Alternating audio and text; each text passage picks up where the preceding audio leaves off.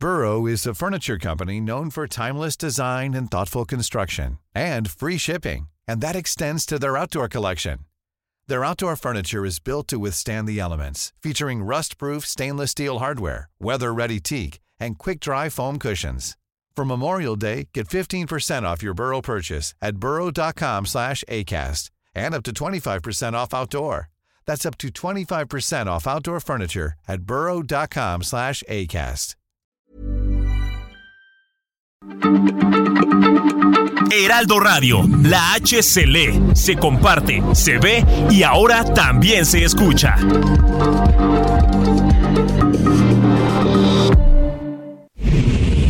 Ahora inicia A la Una con Salvador García Soto. A la Una. Donde la información fluye, el análisis se explica y la radio te acompaña. A la Una con Salvador García Soto. A la Una. Comenzamos.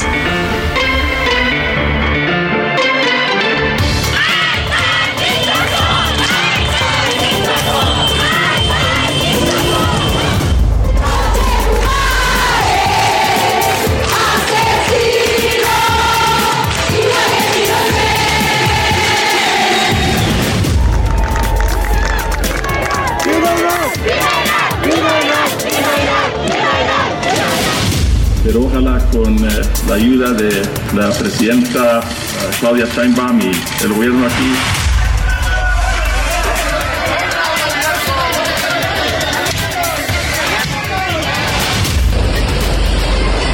Otra vez 19 de, de septiembre.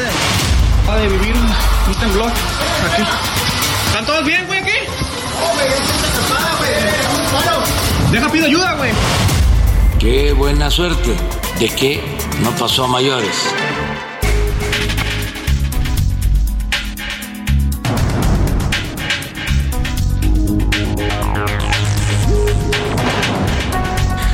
Ya es la una de la tarde en punto en el centro de la República. Los saludamos con gusto. Estamos iniciando a esta hora del mediodía a la una este espacio informativo que hacemos para usted todos los días a esta hora del día, justo a la una en punto. Estamos aquí para informarle, para acompañarle en esta parte de su día, para entretenerle y también para servirle. En este martes 20 de septiembre, un día después del temblor, así vamos a hablar ya de los 19 de los 20 de septiembre, es un día después del temblor. Oiga, lo que pasó ayer realmente es una coincidencia, dicen los científicos. La gente piensa que esto ya se vuelve una especie de maldición en los 19 de septiembre. Vamos a estar platicando, por supuesto, de las consecuencias que ha dejado este sismo. Ya en Colima se reportan y se confirman dos personas muertas. Ayer lo confirmó el gobierno de Colima. También, por supuesto, hay tres heridos más. Aquí en la Ciudad de México el saldo sigue siendo blanco, aunque hay daños por lo menos en 26 edificaciones de la ciudad. Vamos a estarle dando el reporte completo. Hubo otro sismo ayer por la madrugada en, con epicentro en Tecomán, Colima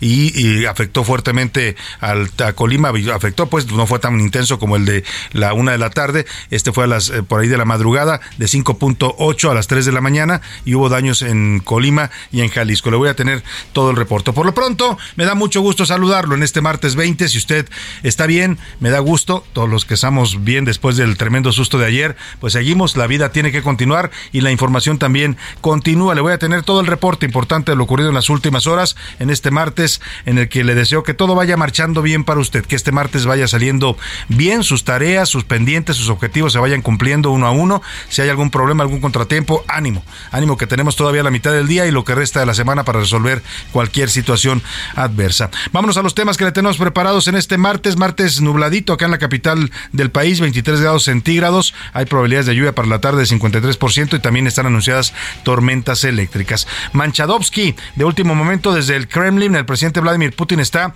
anunciando que se va a quedar ya con los territorios que invadió de Ucrania, se los va a anexar a Rusia. Formalmente para él van a pasar a ser territorio de Rusia, va a hacer algún referéndum, pero pues eh, es trámite, lo que está anunciando es que ya lo avanzado me lo quedo, así dice Vladimir Putin, le está ya cercenando su territorio a Ucrania, lo cual ha provocado reacciones inmediatas en la Casa Blanca. El asesor para seguridad presidencial Jack Sullivan ha contestado que habrá nuevas represalias en contra de Rusia y de Moscú contra por esta decisión de pues anexarse territorios ya del país o de la nación de Ucrania. Vamos a estarle comentando porque hay tensión en estos momentos. Putin ha contrarrespondido o ha, dado una contrarréplica a la Casa Blanca diciendo pues que está bien, está bien que si quieren poner más sanciones que las pongan, que las sanciones nada más afectan a los países más pobres. Hay tensión en estos momentos entre Rusia y Estados Unidos, le voy a estar dando todo el reporte. También cuando pase el temblor, dos personas muertas en Colima, ya le decía, en casas, escuelas, iglesias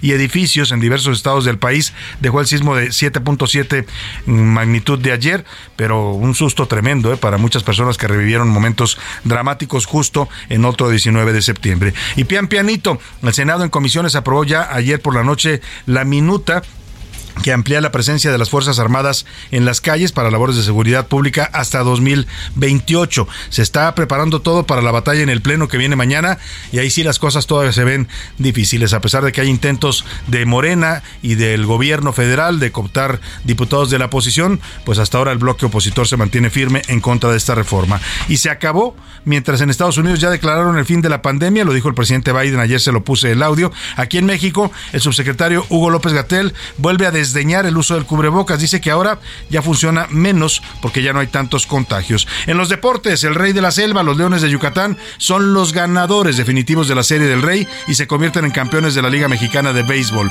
Además, finalizó la semana 2 de la NFL, triunfos para los Bills de Búfalo y las Águilas de Filadelfia. En el entretenimiento, Anaya Reaga nos va a hablar sobre el homenaje que le hicieron a Vicente Fernández en Los Ángeles, California. Por cierto, ya salió la otra serie de Vicente Fernández, la que produjo Netflix que la protagoniza Jaime Camil.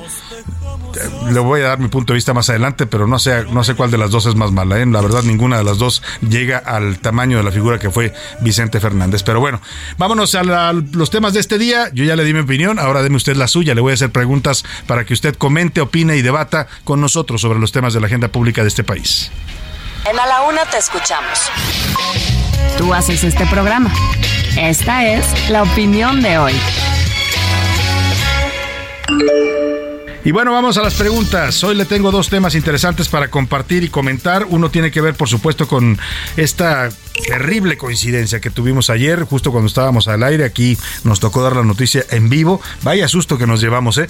Uno trata de mantener la calma porque está usted, está uno al aire y tiene uno que no, pues no infundir pánico a quienes nos estaban escuchando. Nos dio mucho gusto que nos dijera usted, nos comentaron nuestro público que le sirvió de alerta, que lo hayamos dicho aquí, porque lo dijimos cerca de 30 segundos, 40 segundos antes de que comenzara el temblor, porque recibimos las alertas en los teléfonos celulares, en las aplicaciones, antes de que sonaran incluso las alertas sísmicas de nuevo en la ciudad de México y eso le sirvió a mucha gente pues para buscar ponerse a salvo. Pero el susto nadie nos lo quita, ¿eh? Yo todavía duré toda la tarde con la sensación de un hueco en el estómago cuando le pasa a uno un fuerte susto, pues así anduvimos todo el día de ayer. Hoy hay que empezar un nuevo día y le quiero preguntar, uno de los temas que le pongo hoy sobre la mesa es este, aunque los expertos dicen que es una mera coincidencia, así lo dijeron, incluso hay por ahí matemáticos como el señor Hugo Arturo Ederly, que es ya famoso en redes sociales porque sacaba muchos promedios y, y cifras del COVID, pues ahora comentó que la probabilidad de que esto hubiera ocurrido, que hubiera un temblor otra vez en 19 de septiembre, otra vez con epicentro en Michoacán,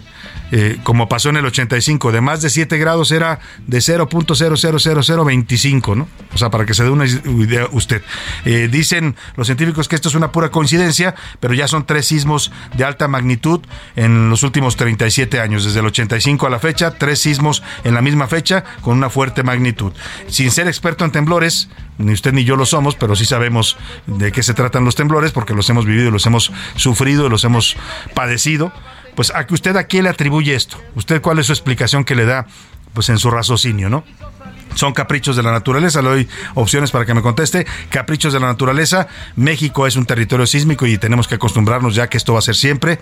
O a que retiemble en sus centros la tierra. Dicen algunos que por la estrofa del himno nacional, por eso nos retiembla tanto la tierra aquí a los mexicanos. ¿Qué piensa usted? Deme su punto de vista, si le gusta alguno de estos, o qué piensa usted, por qué tiembla siempre en 19 de septiembre. Y ya le decía que hoy por la mañana el subsecretario de Salud, Hugo López Gatel, reitera que ya no es necesario usar el cubrebocas para él. Dice que ya funciona menos porque no hay contagios. Dice que solamente fue una recomendación, que nunca fue una imposición para los mexicanos. Yo le pregunto ante esto, ¿usted utilizó el cubrebocas y cree que lo protegió? Y también le pregunto, ¿sigue utilizándolo ahora? ¿Qué me responde usted a ese tema? Pues eh, vámonos y le pues le, le pregunto también este tema de Rusia, ya que vamos a hablar ahorita este, de esto que está sucediendo en el mundo con el nuevo anuncio de Vladimir Putin de que se anexará territorios de, ya invadidos de Ucrania. Estados Unidos responde que habrá más sanciones. ¿Qué piensa usted de esta guerra?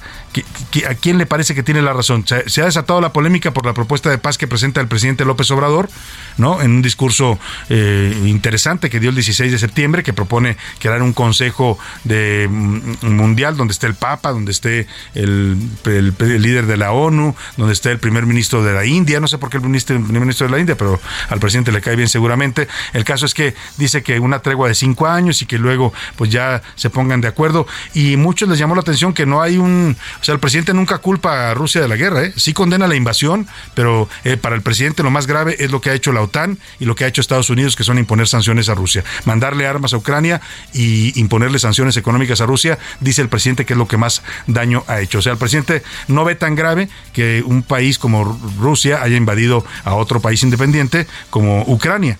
Pero bueno, esto generó polémica y le contestaron los ucranianos al presidente, el equipo del, presidente Volodymyr Zelensky, pues que era un plan ruso, o sea que parecía que él estaba a favor de Rusia en todo este conflicto. El presidente dice que no, y yo le quiero preguntar a usted qué piensa.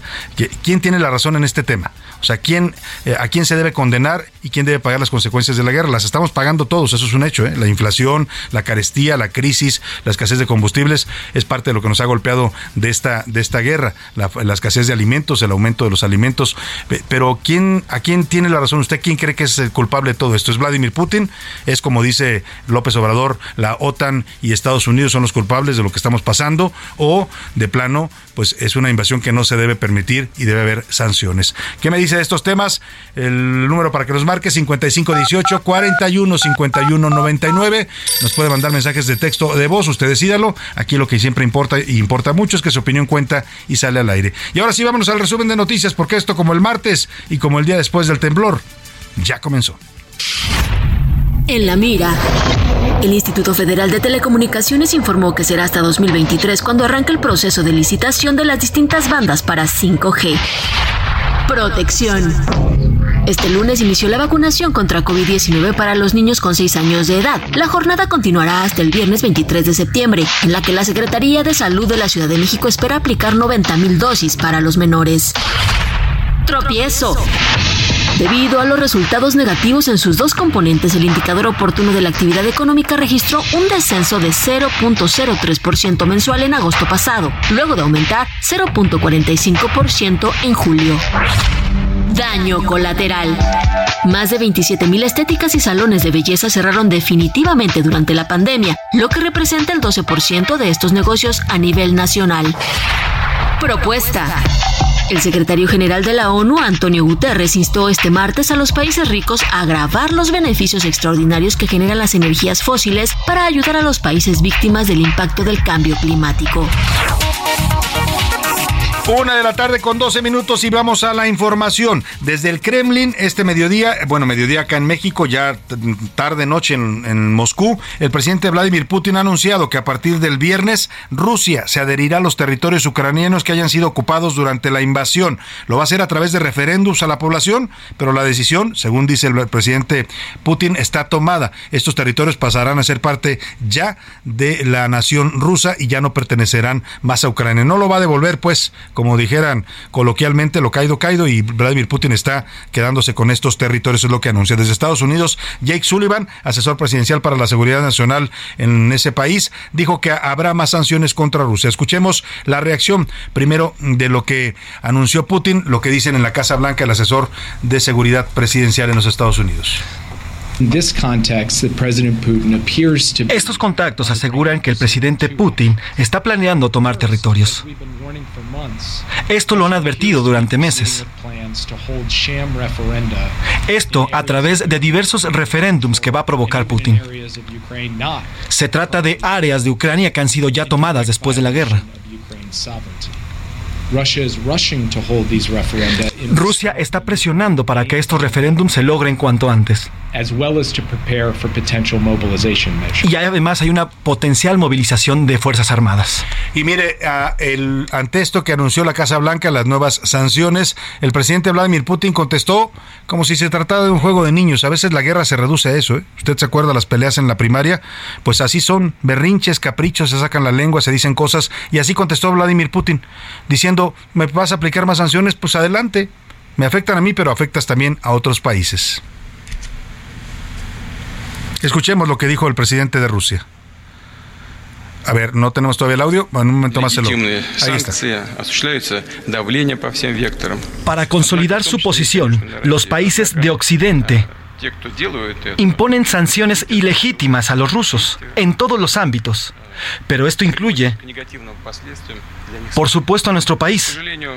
Sin embargo, lo que hacen, sus acciones, tienen consecuencias negativas para ellos mismos y desgraciadamente por estas políticas, también sufren estados totalmente inocentes, especialmente los más pobres y en vías de desarrollo. Son los principales afectados por las restricciones occidentales a los suministros rusos de energía, alimentos y fertilizantes y a los mercados mundiales.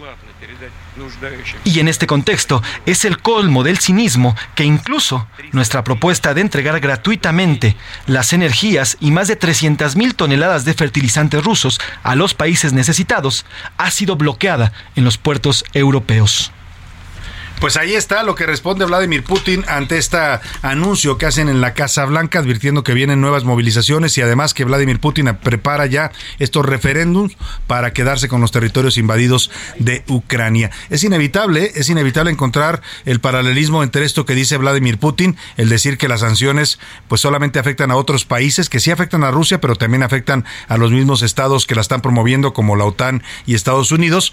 Eh, es inevitable encontrar el paralelismo con lo que dijo López Obrador en su discurso el 16 de septiembre. Es exactamente la misma línea discursiva la que utiliza hoy Vladimir Putin para responder a esta amenaza de nuevas sanciones que la que utilizó el presidente en su discurso del 16 de septiembre, en su propuesta de plan eh, de paz para el mundo. Hago contacto con el analista internacional, columnista también del diario Excelsior, globalista, el, globalística se llama su columna, el, el señor Ricardo Ortiz. ¿Cómo está Ricardo? Qué gusto saludarlo. Buenas tardes.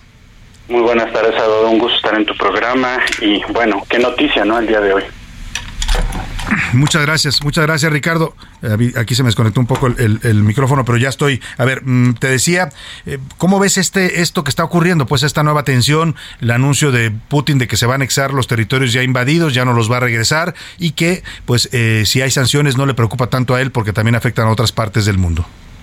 Bueno, es una noticia bastante tensa y específicamente por qué está sucediendo esto, Salvador, porque en los últimos días hemos estado viendo unas contraofensivas muy importantes en la región del noreste y del sur, pero ya específicamente yo creo que en las últimas, eh, podría decir 72 horas, eh, las tropas ucranianas han estado realizando una contraofensiva muy importante ya en el área de Donetsk y en Lugansk, donde principalmente se van a llevar a cabo estos referendos. Es muy importante decir que esto se está dando ante la desesperación de lo que se está viviendo específicamente en el este. Yo desde hace algunas semanas había ya comentado en, mis columnas y en algunos otros medios que estaríamos viendo una contraofensiva muy fuerte por parte de Ucrania. Los referendos sí estaban ya programados para finales de septiembre o, o para principios de octubre, pero esto es claramente una desesperación.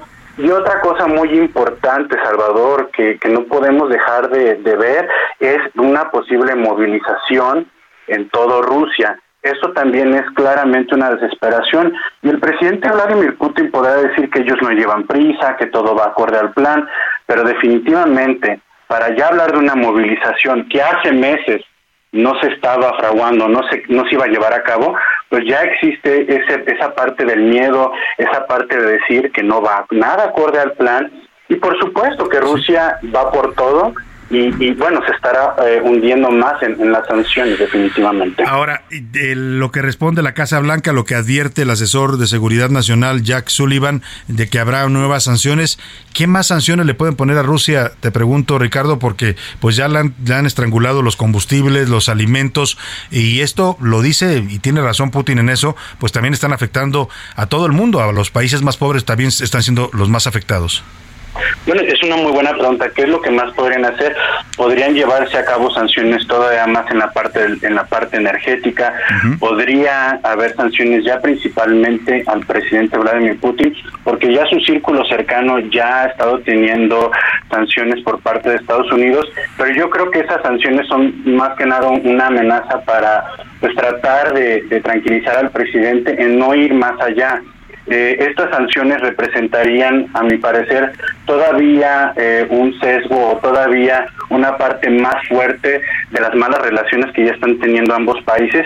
Y podríamos hablar, me atrevo a decirlo Salvador, aunque es muy atrevido, que Estados Unidos ya podría tomar un papel todavía más directo en esta en esta guerra. Entonces, estamos a la espera, Salvador, de un mensaje a la nación por parte de Vladimir Putin. Me hacen saber mis fuentes que está una hora retrasado este discurso y tendremos que poner mucha atención porque lo que lo que se veía como una no movilización general podría hacerse eh, llegar como una movilización, ¿verdad? Pues vaya escenario usted que nos comentas, más movilización de tropas en Rusia y también la posible ya eh, pues entrada más fuerte de Estados Unidos a este conflicto ya con, eh, y supongo que te refieres a posible movilización de tropas estadounidenses, en fin, el tema es tenso, como bien lo dices, por eso quisimos arrancar el noticiero con esta noticia, Ricardo, y te quiero preguntar finalmente, ¿es inevitable encontrar el paralelismo entre lo que hoy dice este discurso de Vladimir Putin en su respuesta a la Casa Blanca sobre las sanciones que le quieren imponer todavía más a lo que dijo el presidente López Obrador el 16 de septiembre. Están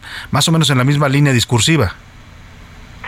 Eh, mira, lo que pasa con el presidente López Obrador, yo no sé si le están informando bien lo que está sucediendo en, Rusia, en la guerra con Ucrania, pero bueno, es un escenario completamente ridículo el hablar sobre una negociación, sobre, sobre un discurso de paz, cuando lo que estamos viendo en estos momentos.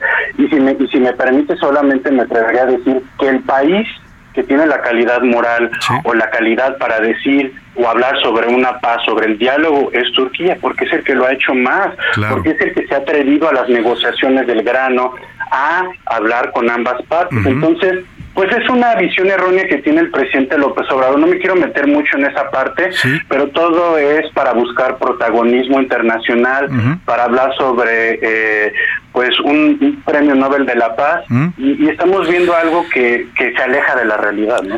Oye, y lo dices bien, la autoridad moral no solo México no la tiene porque es un país en guerra también, tenemos una guerra interna que no queremos reconocer, y tampoco el presidente porque no ha podido pacificar a su país y quiere pacificar al mundo, ¿no? Pero bueno, ahí lo dejamos como dices el tema, vamos a estar pendientes de lo que está pasando en estos momentos entre Moscú y Washington, esta tensión que pues preocupa porque se puede escalar este conflicto bélico. Te agradezco como siempre el análisis, Ricardo Ortiz, un abrazo.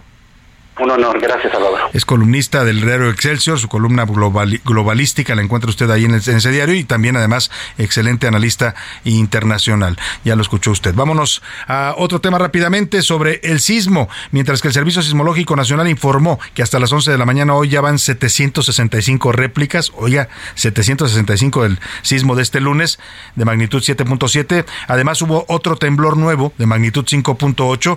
El epicentro se ubicó a 72 kilómetros de Tec Comán, en Colima. A las 3.17 de la madrugada ocurrió y afectó a varios municipios de Colima y de Jalisco. Precisamente ya son dos las personas muertas oficialmente por el sismo de ayer en Colima. Eh, Protección Civil Estatal indica que localizaron sin vida ayer por la noche a una persona que fue buscada entre los escombros de un gimnasio, esto en Plaza Punto Bahía, ahí en Manzanillo. La otra persona es la mujer que murió al derrumbarse una barda en un centro comercial. El segundo muerto era Rafael Canet, reconocido empresario de la industria radiofónica en Colima. La otra víctima era la mujer que falleció, ya le decía, al caerse una marquesina en un local comercial. Vamos contigo, Marta de la Torre, para que nos cuentes de este nuevo sismo en Colima y de la aparición ya de estos dos primeros muertos en este sismo. Buenas tardes, Marta. Hola, ¿qué tal Salvador? Buenas tardes. Como bien lo mencionas, pues desgraciadamente se confirmó el segundo fallecimiento a causa del sismo de 7.7 grados registrado el día de ayer, 19 de septiembre. Se trata de Rafael Canet, él era empresario radiofónico, una persona pues bastante conocida, bastante querida en el puerto de Manzanillo, que bueno, cuya muerte se suma al de una mujer que como desde ayer se había informado, ella estaba pues afuera de un centro comercial de una tienda donde cayó una eh, barda y también el mostrador y por esta razón es que ella falleció. Además de los dos fallecimientos, hay tres personas heridas, una mujer, un menor de 11 años de edad y también un bebé de 5 meses. Ellos son originarios de Tecomán. Ellos eh, pues sufrieron quemaduras de gravedad debido a la explosión de un tanque de gas LP que ocurrió también como parte de este sismo. Diversos daños materiales, hay al menos tres hospitales privados y tres hospitales públicos, el ISTE de la capital, el Hospital Bienestar de Ixlahuacán y el Hospital General de Tecomán eh, sufrieron daños estructurales y también eh, pues fueron evacuados estos hospitales, varias de estos eh, pacientes fueron llevados a el IMSS en Villa de Álvarez, al hospital Zona 1 IMSS de Villa de Álvarez. Hasta aquí la información desde Colima. Muchas gracias Marta, estamos pendientes contigo, pues descansa en paz este empresario radiofónico allá en Colima, Rafael Canet, y también por supuesto la mujer, su identidad no la han dado las autoridades, pero ambos descansen en paz víctimas de este sismo. Nos vamos a la pausa y volvemos con más para usted aquí en A la Una con Salvador García Soto. Información útil y análisis puntual. En un momento regresamos.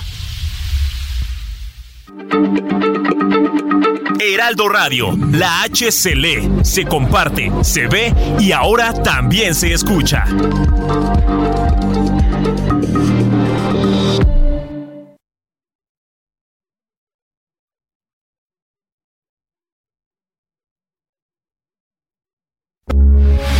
Heraldo Radio, con la H que sí suena y ahora también se escucha. Ya estamos de vuelta en A la Una con Salvador García Soto. Tu compañía diaria al mediodía. La rima de Valdés. O de Valdés la rima. Ay, ay, ay, mi presidente, en llamadas, muy acá, preguntando que si allá el temblor ya se resiente. Él es un hombre consciente y da instrucciones precisas que realicen las pesquisas a soldados, funcionarios y se ve resolidario en su celular sin prisa. Que pongan la grabadora porque Andrés va a usar el phone, que lo tomen muy en tron, como si fuera Alex Lora. Yo digo que a su señora es a quien le llama el don, es que lo miro y perdón, acá como si supiera, ay canijo, ¿quién lo viera? Eso sí, se ve perrón. No sabía que era farol, mejor corte la llamada, ya no le haga a la, em, a la hombrada queriendo meter un gol. No hay que olvidar que el sol no se tapa con un dedo, es que se hace o anda pe eh, anda acedo. De por sí ya se sintió, las llamadas las fingió, es que en burro no anda el miedo.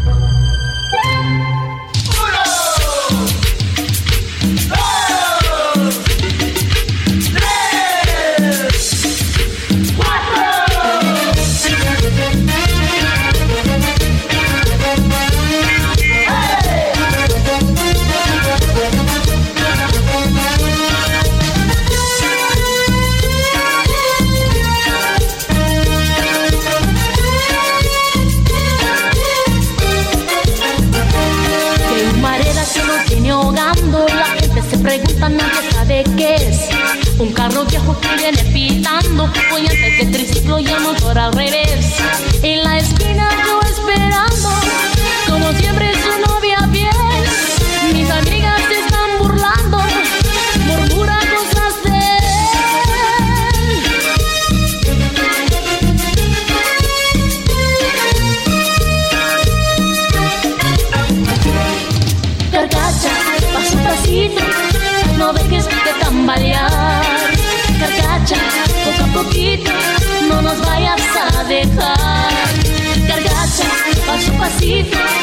No dejes de tambalear.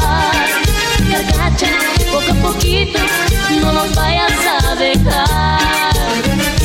La tarde con 32 minutos. Estamos regresando aquí en a la una con el ritmazo tropical de Selena con esta canción de 1992, La Carcacha. Y es que esta semana, ayer ya no nos dio mucho tiempo de sacar la música, la semana musical por el temblor que se consumió prácticamente todo el programa. Pues eh, vamos a estar recordando al automóvil porque el 22 de septiembre, este próximo jueves de 22 de septiembre, se conmemora el Día Mundial sin Automóvil, una fecha eh, instituida para reducir el uso del automóvil al ver que el uso a gran escala que estamos teniendo los seres humanos está dañando al mundo, al medio ambiente, incluso nos provoca pues eh, serios problemas de salud. En dicha jornada se hace un llamado a los ciudadanos a dejar este medio de transporte por un día y probar nuevos medios de desplazamiento. Así es que vamos a estar hablando de autos en este en esta emisión, no necesariamente para promoverlos, sino para eh, pues concientizar sobre su uso excesivo y el daño que nos provocamos a nosotros mismos. Súbale a Selena, baile un poquito para que se le pase el susto del temblor.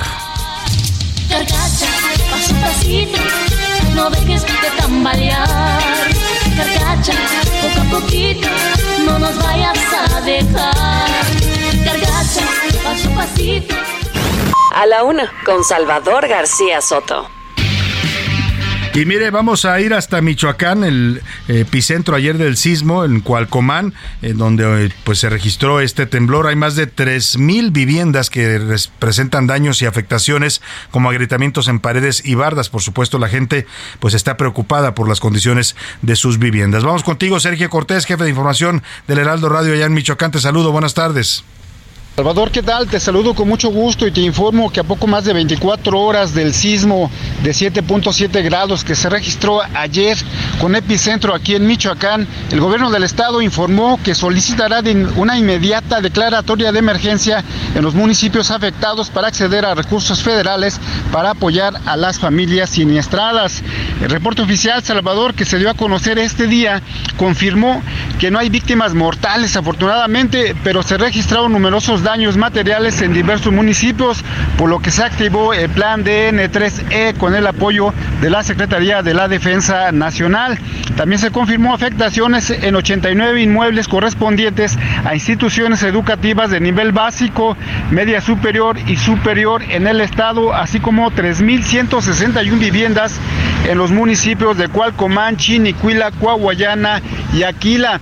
También, Salvador, hay afectaciones en diversos hospitales de la región Costa Sierra, de la costa michoacana, donde, bueno, fue el epicentro de este sismo que cimbró que cimbró ayer a Michoacán y a buena parte del país.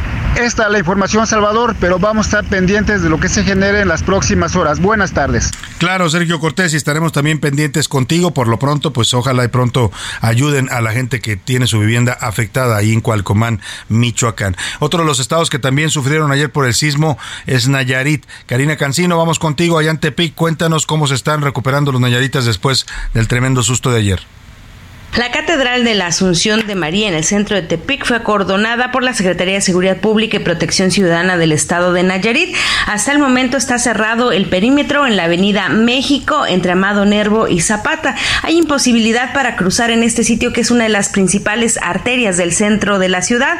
Esto ocurrió porque en la Torre Norte cayó el remate y puede traer afectaciones a los transeúntes, además de que hay debilitamiento de la segunda torre tras la sacudida del sismo ocurrido este lunes.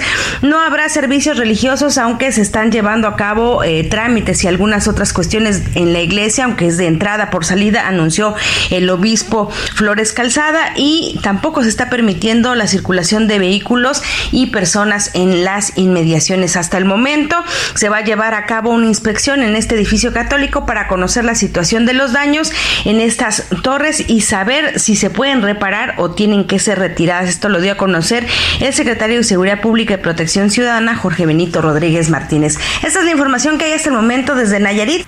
Muchas gracias, Karina Cancino. Vamos a estar pendientes. Oiga, aquí en la Ciudad de México, el gobierno capitalino ya contabilizó 21 inmuebles que tienen daños. Cuatro de ellos se califican como riesgo medio y 17 más como riesgo bajo. Los de riesgo medio son el edificio virreinal que se ubica en la Plaza de la Constitución número 2 en el centro, tuvo daños en su escalera, en el edificio que está ubicado en Argentina número 8 en la colonia Centro Cuauhtémoc, también está siendo apuntalado en la zona de su pasillo y en Doctor Navarro 182 en la colonia Doctores eh, hay una barda desplomada y grieta en muros. Filipinas 178 en la Portales, también en Benito Juárez un inmueble afectado, tuvo fisuras en la trave y grietas con urgente reparación. El presidente López Obrador hoy por la mañana lamentó el fallecimiento de dos personas por este sismo, los dos colimenses, un hombre y una mujer que fallecieron por el temblor, pero comentó que al final el resultado no es tan dramático. Dice el presidente que tuvimos buena suerte. La gente supo comportarse con aplomo y tuvimos suerte, porque fue como aquí se dijo, un temblor de considerable intensidad y es lamentable la pérdida de las vidas humanas, aunque sean dos, pero no pasó a mayores. Ahí está lo que dice el presidente, el sonito que usted oyó cuando dijo, pero tuvimos suerte. Tocó madera el presidente, lo cual habla de que también es una persona supersticiosa como somos muchos de los mexicanos. sea, algunos más, otros menos, pero siempre tenemos por ahí nuestras supersticiones. Y esto tiene que ver con esta nota que nos preparó Milka Ramírez. El que haya ocurrido otro temblor en 19 de septiembre, con epicentro en Michoacán como fue en el 95, casi a en el 85, perdóneme, casi a la misma hora como fue el de 2017, pues de verdad hace que uno empiece a pensar todo tipo de ideas supersticiosas y creencias. Hay gente que piensa ya que el 19 de septiembre es maldito. Ayer había muy buenos memes, por cierto, en las redes sociales. Vi varios que me gustaron. Alguno decía, oiga, ¿qué esperan para declarar el 19 de septiembre día de asueto? Otro decía por ahí, las autoridades, ¿no? Simulacro para estar preparados. Dios, examen sorpresa, canijos, ahí les va, ¿no? o sea, y, hay una foto muy buena hoy en el Reforma que registra como en el simulacro en la ciudad de Cuernavaca, Morelos, y dice simulacro, está la foto a las 12.30 horas y las calles están vacías, la gente no salió, muchos no participaron en el simulacro, pero a la una con cinco cuando tiembla, las calles están llenas de gente. Para eso son los simulacros, para estar preparados y saber reaccionar rápido en caso de un sismo. El caso es que los científicos dicen que esto es pura casualidad, pura coincidencia, pero muchos mexicanos piensan, otras cosas. Aquí nos preparó esto Milka Ramírez. El sismo de este 19 de septiembre consternó a la comunidad científica. Y es que según los expertos que tiemble por tercera vez el mismo día en nuestro país es solamente una desagradable coincidencia. Habla el doctor Víctor Hugo Espíndola, jefe de análisis del Servicio Sismológico Nacional eso no es más que una coincidencia, una desagradable coincidencia, ¿verdad? Que ocurra el día del, este, del simulacro, ¿verdad? Que estos ocurran el día del simulacro. En A la Una le preguntamos a los mexicanos qué opinan al respecto. Esto fue lo que nos contestaron. Es evidente que, la Tierra tiene ciclos y que cada cierto tiempo se acomoda o hay ciertos movimientos o la Tierra pide como un descanso. Pero que pase el 19 justamente después de un simulacro, o sea, una hora después en 85, luego en 2017 y ahora 2022, sí está para pensar Pienso que debe de existir un vínculo lógico o tal vez no lógico, pero debe de existir una razón que permita justificar el por qué esto sucede. Yo creo que no es coincidencia y deberían investigarlo más a fondo. Es mucha casualidad que tiemble el mismo día en México. Mientras tanto, y a pesar de que no hay ninguna explicación científica, los expertos han decidido investigar el fenómeno con seriedad y metodología. Habla el doctor Luis Quintana Robles, investigador titular del Servicio Sismológico Nacional. En cuanto a la coincidencia del día, no, no tenemos eh, ninguna opinión a ese respecto. Para A la Una con Salvador García Soto, Milka Ramírez. Pues ahí está lo que piensan los científicos. Dicen que van a investigar, porque sí les parece también a ellos demasiada coincidencia. Van a investigar por qué se están repitiendo estos sismos en una misma fecha, en un mismo epicentro. Pero la gente tiene sus teorías, ¿no? O sea, algunos dirán, son los extraterrestres que nos están intentando abducir desde el espacio, qué sé yo. Cada gente saca sus propias conclusiones. Oiga, vamos a otro tema rápidamente, donde también está a punto de temblar, pero ese será un terremoto político, será en el Senado de la República. Y es que mañana se discute la reforma al artículo quinto constitucional que propone ampliar la presencia del ejército ya no hasta 2024, como dice actualmente la Constitución, sino hasta 2028, para que sigan las calles haciendo labores de seguridad. Una propuesta que dice el PRI que ellos la hicieron, pero que Morena la adoptó como si fuera suya. El famoso primor se va a discutir mañana y anoche ya avanzó en comisiones. Vamos con esta información de Verónica Macías. Verónica, cuéntanos, buenas tardes. Salvador, muy buena tarde. Te comento que a pesar del susto por el sismo de este lunes, el Senado de la República no paró actividades y aprobó en comisiones el dictamen que amplía la permanencia de las Fuerzas Armadas en tareas de seguridad pública. Con 18 votos a favor, 10 en contra y una abstención, el dictamen pasará al Pleno del Senado para su discusión y votación. La bancada del PRI propuso ampliar la discusión para que gobernadores y autoridades involucradas participaran, pero fue rechazada por la mayoría. El PAN, Movimiento Ciudadano y el Grupo Plural rechazaron la reforma al artículo quinto transitorio constitucional al asegurar que el fondo es militarizar al país, lo que afirmaron evidencia una estrategia de seguridad fallida. Morena y aliados defendieron la propuesta que amplía hasta el 2028 la permanencia de las Fuerzas Armadas al afirmar que la reforma es para dotarlas de un marco constitucional. Morena y aliados destacaron que la presencia del ejército en las calles aún es necesaria. Este miércoles se subirá el dictamen al Pleno para su análisis, discusión y votación, aunque Morena no cuenta con la mayoría calificada para hacerlo. Pues sí, no cuenta con la mayoría calificada, le faltan 11 votos a Morena y sus aliados, que en el Senado sus aliados pues siguen siendo el Verde y el, y el PT, ya no el PRI como sí lo es ahora en la Cámara de Diputados. Eh, Alito Moreno, el dirigente nacional del PRI, ayer les hizo un pues un último llamado al, eh, al PAN y al PRD, les dice que no decidan con el hígado en esto de la alianza va por México. O sea, el señor sí quiere tomar sus decisiones en lo oscurito y acostarse con el gobierno, acostarse políticamente digo, y, pero no quiere que el PAN y el PRD tomen decisiones con el hígado. Aquí no se puede actuar con el hígado, ni visceralmente. Aquí se tiene que actuar con responsabilidad. Y el PRI está actuando con responsabilidad. Y yo no voy a caer en el juego de nadie si uno declara, si mueven una declaración, si cabecean una nota para pretender responder igual con el hígado. No, nosotros respondemos con la razón, con la propuesta, con lo mejor para el país. Hoy se tienen que tomar decisiones con la razón, no con emoción, con inteligencia y con estrategia. Y está claro que la coalición va por México, es fuerte, es potente si vamos juntos. Así de sencillo. Ahí está Alejandro Moreno diciendo que no rompan la coalición, algo que se ve ya muy difícil a estas alturas. Pero vamos al Senado de la República. Hago contactos vía telefónica con el senador Julen Rementería. Él es el coordinador de la bancada del Partido Acción Nacional, una bancada que ha anunciado va a votar en contra de esta reforma al quinto constitucional. ¿Cómo está, senador? Qué gusto saludarlo. Buenas tardes. Hola, muy buenas tardes, Salvador. Me da mucho gusto saludarte y saludar desde luego a toda la victoria. ¿Cómo ve el ambiente para mañana, para esta discusión en el Pleno? Ya avanza la propuesta en comisiones, pero entendemos que el, su partido y algunos otros de oposición en el Senado están diciendo que no van a acompañar esta reforma. Pues yo creo que no hay forma de que esta reforma pase porque no alcanzan los votos, bien lo decías, tienen 11 votos que les están faltando y no se ve de dónde los puedan rescatar, ni con ausencias o con votos a favor porque hay claridad en los senadores y senadoras del bloque, por supuesto, empezando por los de Acción Nacional, en donde esto que se pretende hacer de mantener a las Fuerzas Armadas al frente de la Guardia Nacional, es una estrategia que claramente en los años que llevan no ha funcionado, pues no tiene ningún sentido perdurarla. Más bien lo que hay que hacer es una estrategia para corregir lo que vamos a estar haciendo bien de seguridad y corregirlo. De una manera, lo que estamos mencionando es que no va a poder pasar mañana, y tendremos que hablar ya de otra cosa. No no no hay forma de que alcancen los votos para que puedan transitar con algo que ni siquiera conviene Salvador al país, no, lo, no le conviene, no hay régimen en el mundo que diga que ha tenido éxito, régimen democrático que ya en el mundo ha tenido éxito, interesando su seguridad pública, como lo pretenden hacer. Y por cierto, a mí hay que sacar de la mente y del imaginario colectivo este falso debate, este perverso debate que se ha pues introducido en la agenda nacional desde la presidencia de la República, como si nosotros estuviéramos pidiendo que se fue al ejército ya. El ejército puede estar... Hasta 2024, ¿no? hasta 2024, faltan muchos, muchos meses. Hemos calculado de manera somera, nos faltarían alrededor de 100 sesiones. Sí. ¿Por qué las tenemos que resolver hoy si podemos tener un, horizonte de 100 momentos para discutir si conviene o no conviene?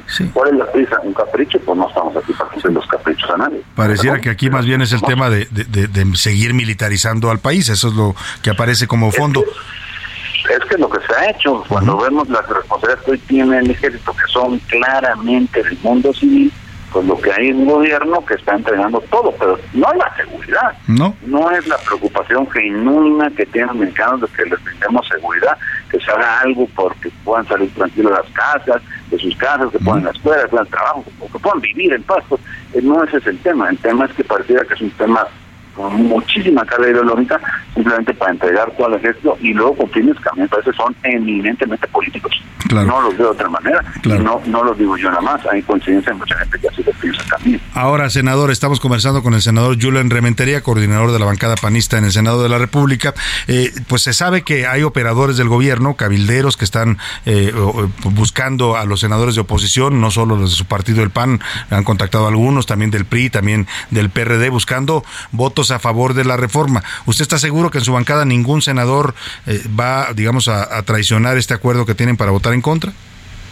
No, no, no lo hemos hablado una vez, lo hemos hablado una, dos, tres veces, hoy todavía por la mañana, y yo personalmente con cada uno de mis 20 compañeros, conmigo 21. No hay forma de que puedan obtener un voto en el PAN. No de los panistas de los panistas ninguno y yo creo que los votos suficientes para poder tener este despropósito que es lo que es no lo van a conseguir, no los van a conseguir. O sea, ¿podría haber algunos priistas, algunos perredistas que sí les dieran su voto a la reforma?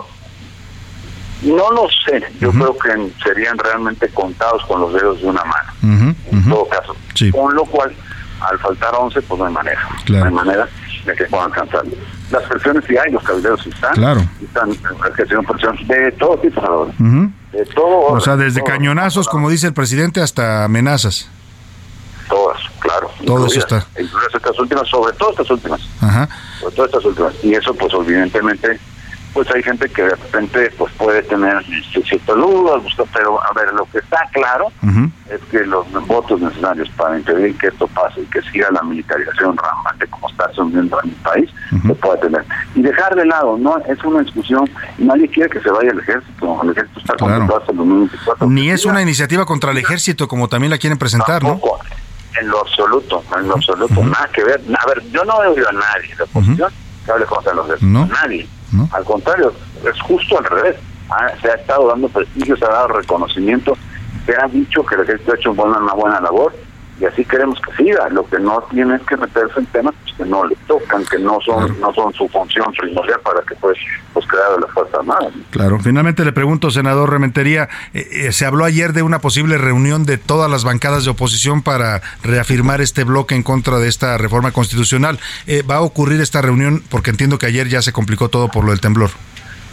Hemos hemos hecho, este, de hecho el día de hoy hemos tenido reuniones, eh, estoy saliendo justo de una, en donde bueno hemos tenido comunicación estrecha, cordial y bueno, coincidente en el tema con los, los grupos parlamentarios de los partidos de oposición, en este caso el PRI, el PAN, el PRD, el Movimiento Ciudadano y el Grupo Plural. Y están pues todo el mundo firme. Entonces yo no veo cómo haya posibilidades para que esto pueda transitar. Yo veo a las y los senadores de estos grupos pues dispuestos. Habrá que hoy hay una excepción de algunos, pues no lo sé, pero vuelvo al tema, o sea, se necesitarían que, se pudieran este, escapar de estos 11 no no se ve eso posible en el horizonte. Claro. Ahora, finalmente le pregunto, está está informando en estos momentos el coordinador de Morena, Ricardo Monreal, que mañana podría subirse, no, perdón, hoy Hoy mismo podrían subir el dictamen de la Guardia Nacional, este que también está pendiente ahí en el Senado, para eh, pasar la Guardia Nacional a confirmar ya eh, que sea parte del ejército. En ese caso, ¿el PAN sigue yendo en contra de esta decisión?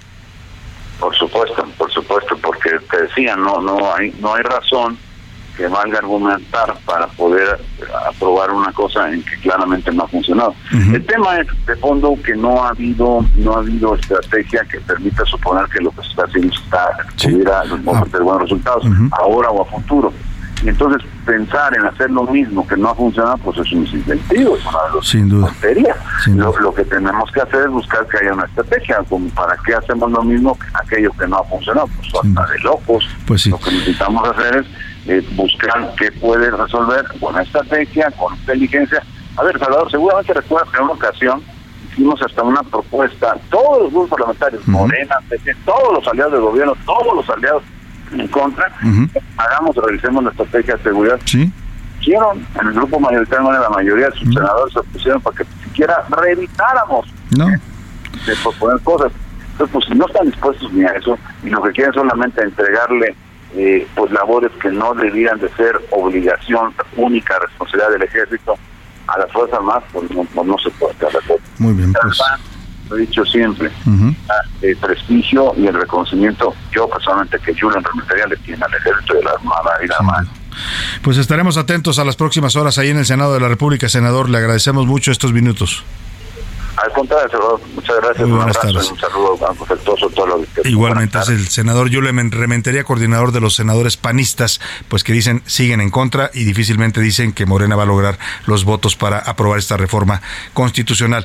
Oiga, y hablando de la otra reforma, la que pues, esa no fue constitucional, sino a leyes secundarias, que ya pasó en la Cámara de Diputados para que la Guardia Nacional ya sea parte del ejército y no de la Secretaría de Seguridad Civil, pues dice Monreal que se va a discutir mañana. Escuchemos el audio. Es una posibilidad que lo han planteado grupos parlamentarios de que hoy pudiera agotarse la deliberación y la votación. Eso lo sostienen grupos parlamentarios distintos al nuestro y estoy planteándolo al interior del grupo a ver si lo aceptan. No tenemos una decisión, pero solo hay dos alternativas. Esta tarde Monreal que probablemente la suban hoy o mañana también junto con la otra. Vamos a ver cómo termina todo este asunto ahí en el Senado. Por lo pronto, en la Cámara de Diputados ya están aprestando a comenzar el análisis de la reforma electoral. ¿eh? Le cuento al regreso de la pausa. Y ahí hay serias dudas de si Alito Moreno y Rubén Moreira también pactaron con López Obrador, también negociaron la reforma política que quiere desaparecer al INE. Vámonos a la pausa con esta canción que le voy a poner ahora José Luis Sánchez. I'm love in my I'm love with my car. Estoy enamorado de mi carro de Queen 19 1975. ¿Cuánto nos hemos enamorado de los carros? Vámonos a la pausa y volvemos con más para usted.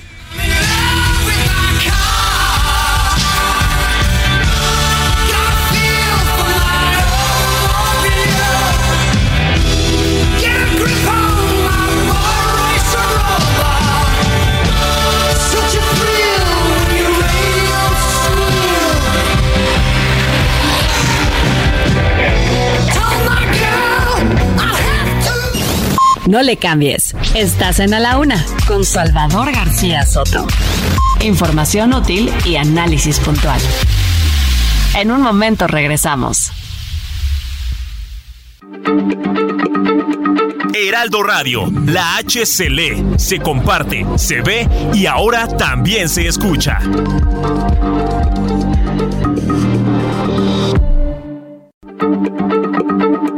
Heraldo Radio, la H se lee, se comparte, se ve y ahora también se escucha.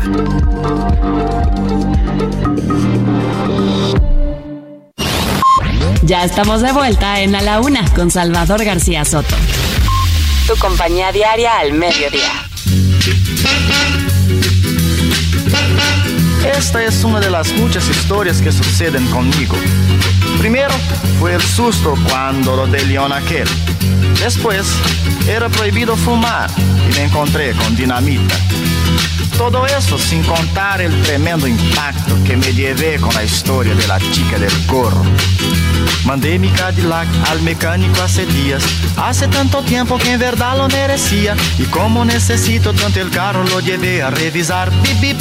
Quiero reparar mi Cadillac. Bip, dubi, dub, dubi. En estas circunstancias el patrón me sugirió prestarme aquel cacharro que en el fondo apareció. Y cuando el Cadillac reparaban yo usaba aquel perol. Bip, bip. Essa cafeteira era um perol. Bip, dubi, dub, dubi. La red era ovalada y el arranque era de mano. El freno frenaba un poco retrasado. Temblaba como un loco atacado de Sambito. Sí, señor, bip, bip. Daba pena ver aquel perol. Bip, bip, bip, bip. Monté mi cacharrito a una gran Ya son las 2 de la tarde en punto en el centro de la República y los saludamos con gusto. Estamos arrancando esta segunda hora de a la una. Vamos a la segunda parte de este espacio informativo todavía con mucha información, con muchas historias, temas, noticias, entrevistas. Vamos a escuchar sus opiniones, vamos a seguir analizando los temas más importantes en el acontecer nacional e internacional. Así es que quédese con nosotros aquí en a la una en esta segunda hora. Le vamos a seguir informando y acompañando en esta parte de su día. Y hemos regresado con este esta canción del señor Roberto Carlos, Mi Cacharrito se llama, es una canción de 1964. Qué gran ritmo tiene, qué bien la canta el señor Roberto Carlos, eh, que con esta canción se catapultó además a, a la fama allá en Brasil, el llamado Rey Blanco, así lo denominan los brasileños, logró los primeros lugares de popularidad y de ahí a convertirse en la leyenda que es hoy en día en la música brasileña y en la música latinoamericana, el señor Roberto Carlos. Escuchemos un poco más de mi cacharrito que habla de ese cariño que uno desarrolla a veces con esas carcachitas que nos mueven, a las que ya hay que empezar a desechar, ¿no? Para buscar carros más amigables con el medio ambiente. La red era ovalada y el arranque era de mano. El freno frenaba un poco retrasado. Temblaba como un loco atacado de Sambito. Sí, señor, bip, bip. Daba pena ver aquel perol. Bip, Monté mi cacharrito a una gran velocidad. De 10 millas por hora recorrí por la ciudad. Y en cuanto yo paré, una morena a mi lado se montó. Bip, bip. La chica se prendió de mi perol. Bip bip, como dice el señor Roberto Carlos, me recuerda su bip bip al Correcaminos. ¿Se acuerda usted aquella caricatura del Correcaminos? Bueno, pues vamos a los temas que le tenemos preparados en esta segunda hora de A la Una. Otro más, un nuevo enfrentamiento en Nuevo León dejó un policía de la Fuerza Civil muerto. También amarrados, esta mañana reinició el derribo de árboles debido a la construcción de la nueva sede de la Embajada de Estados Unidos en la colonia Irrigación, allá en la alcaldía Miguel Hidalgo, en lo que llaman el nuevo Polanco. Ahí se va a ubicar la sede, la nueva sede de la embajada. Por cierto, pues eh, hay quejas de los vecinos porque están talando árboles muy antiguos, pero ayer ahí la jefa de gobierno Claudia Sheinbaum tenía una sonrisa enorme en la cara porque el embajador de Estados Unidos en México, el señor Ken Salazar, fueron juntos a este evento, la llamó presidenta, le dijo la presidenta Claudia Sheinbaum. Más adelante le voy a poner el audio para que lo escuche. Eh, se equivocó, dice él que lo que quiso decir es eh, que era como la presidenta municipal, pero bueno, los medios empezaron a decir, claro, el embajador ya le dice presidenta a Claudia Sheinbaum. Le voy a poner el audio en un momento más. Por lo pronto también castigo. El gobernador de San Luis Potosí, Ricardo Gallardo, va a presentar una reforma para castigar y dar, escuche usted, propone el gobernador pena de muerte a violadores y feminicidas. Buen tema este para comentar y opinar. Lo vamos a preguntar. Lo propone un gobernador de un estado, claro, un gobernador bastante polémico, pero eh, es del Partido Verde. Además, le han mencionado vínculos con la delincuencia organizada, pero el tema es que el señor dice pena de muerte a los violadores y a los feminicidas. Vamos a hablar de este y otros temas todavía. Tenemos mucho que comentarle en esta segunda hora de A la Una, pero como siempre, lo más importante en este momento, a esta hora del programa, es escuchar su voz. Su voz en este espacio tiene un lugar importante y es momento de escuchar sus opiniones y comentarios. Ya están conmigo aquí en la mesa, les doy la bienvenida a Milka Ramírez. ¿Cómo estás, Milka? Muy bien, Salvador, ya tranquila porque me comí mi pancito después del susto del sismo Sí, de ayer. qué susto nos llevamos, ¿eh? Todos nos quedamos aquí en la cabina, pues eh, como tenemos que hacerlo, pues profesionalmente, pero el susto no nos lo quitó tampoco nadie. Bienvenida, Milka. José Luis Sánchez, ¿tú cómo estás? Salvador García Soto, muy bien, muchas gracias, Milka. Bonito martes, ya pasado el temblor, todo bien, todo tranquilo. Oye, hay imágenes también muy buenas, Salvador, ahorita las compartimos en tus redes sociales. De ya eso del pan, saquen el pan, ya es toda una tradición. Ya. Y a los Sí, vecinos caray. en muchas colonias sacaron pan y bolillo y comenzaron a Sí, es que la gente repartirlo. de- de- realmente eh, tiene esta. Pues no, yo no sé si tiene alguna explicación médica, habrá que preguntarle a un médico si el pan te sirve de algo. Pero la gente piensa que te sirve para, para pasar el susto, para recoger la bilis, pues, ¿no? Y evitar que el susto tenga mayores consecuencias en la salud. ¿Cuál de los memes les gustó más del temblor, Milka José Luis? Hay- hubo unos muy buenos, ¿eh? Yo tengo dos. A Uno que es esta, están los Simpson y le dicen cómo como hay que quitar el 19 del calendario. Así todos nos vamos a poner de acuerdo para Así, que no exista el eliminado. 19 de Nos pasamos del 17, del 18 al 20 de septiembre. ¿Qué 20. le parece la propuesta? José Luis. Eh, yo, el que más me gustó fue este, definitivamente ese, y el de este que decían, en México hacen simulacros con todo en vivo. En vivo. Con todo y así, de, así de chin, así de chin somos los mexicanos, ¿no? Que hacemos los simulacros con temblor en, en vivo. En fin, pues muchos memes en las redes sociales. Ya sabe que a los mexicanos nos gusta ponerle humor. Esta canción que usted escucha precisamente fue como un meme, pero de 1985, ¿no? Entonces no había redes sociales y Chicoche se aventó esta canción que todavía sigue siendo un clásico cada que hay temblor. Escuchemos. El ritmo que se tocaba tenía más fuerza que todo aquel temblor. Y nadie quiso salirse para dejar ese pachangón. ¿Dónde agarró el temblor? Y que además es una pregunta que todos se preguntan, ¿y dónde estabas? ¿Dónde te agarró el temblor? ¿Y cómo te, cómo, cómo te fue con el temblor? ¿no? Es algo Sí, que nos preguntamos todos eh, después de un sismo. Mira, ya te tengo la respuesta, A Salvador. Lo que dicen los médicos es que cuando existe un susto de cualquier nivel, el cuerpo segrega adrenalina y cortisol, provocando que la respiración, el cuerpo se prepara para cualquier emergencia. sí, sí, y es para un responder. mecanismo de supervivencia. Y de defensa, así es. Y entonces lo que hace esta segregación de estas dos sustancias es que los niveles de la glucosa se modifiquen.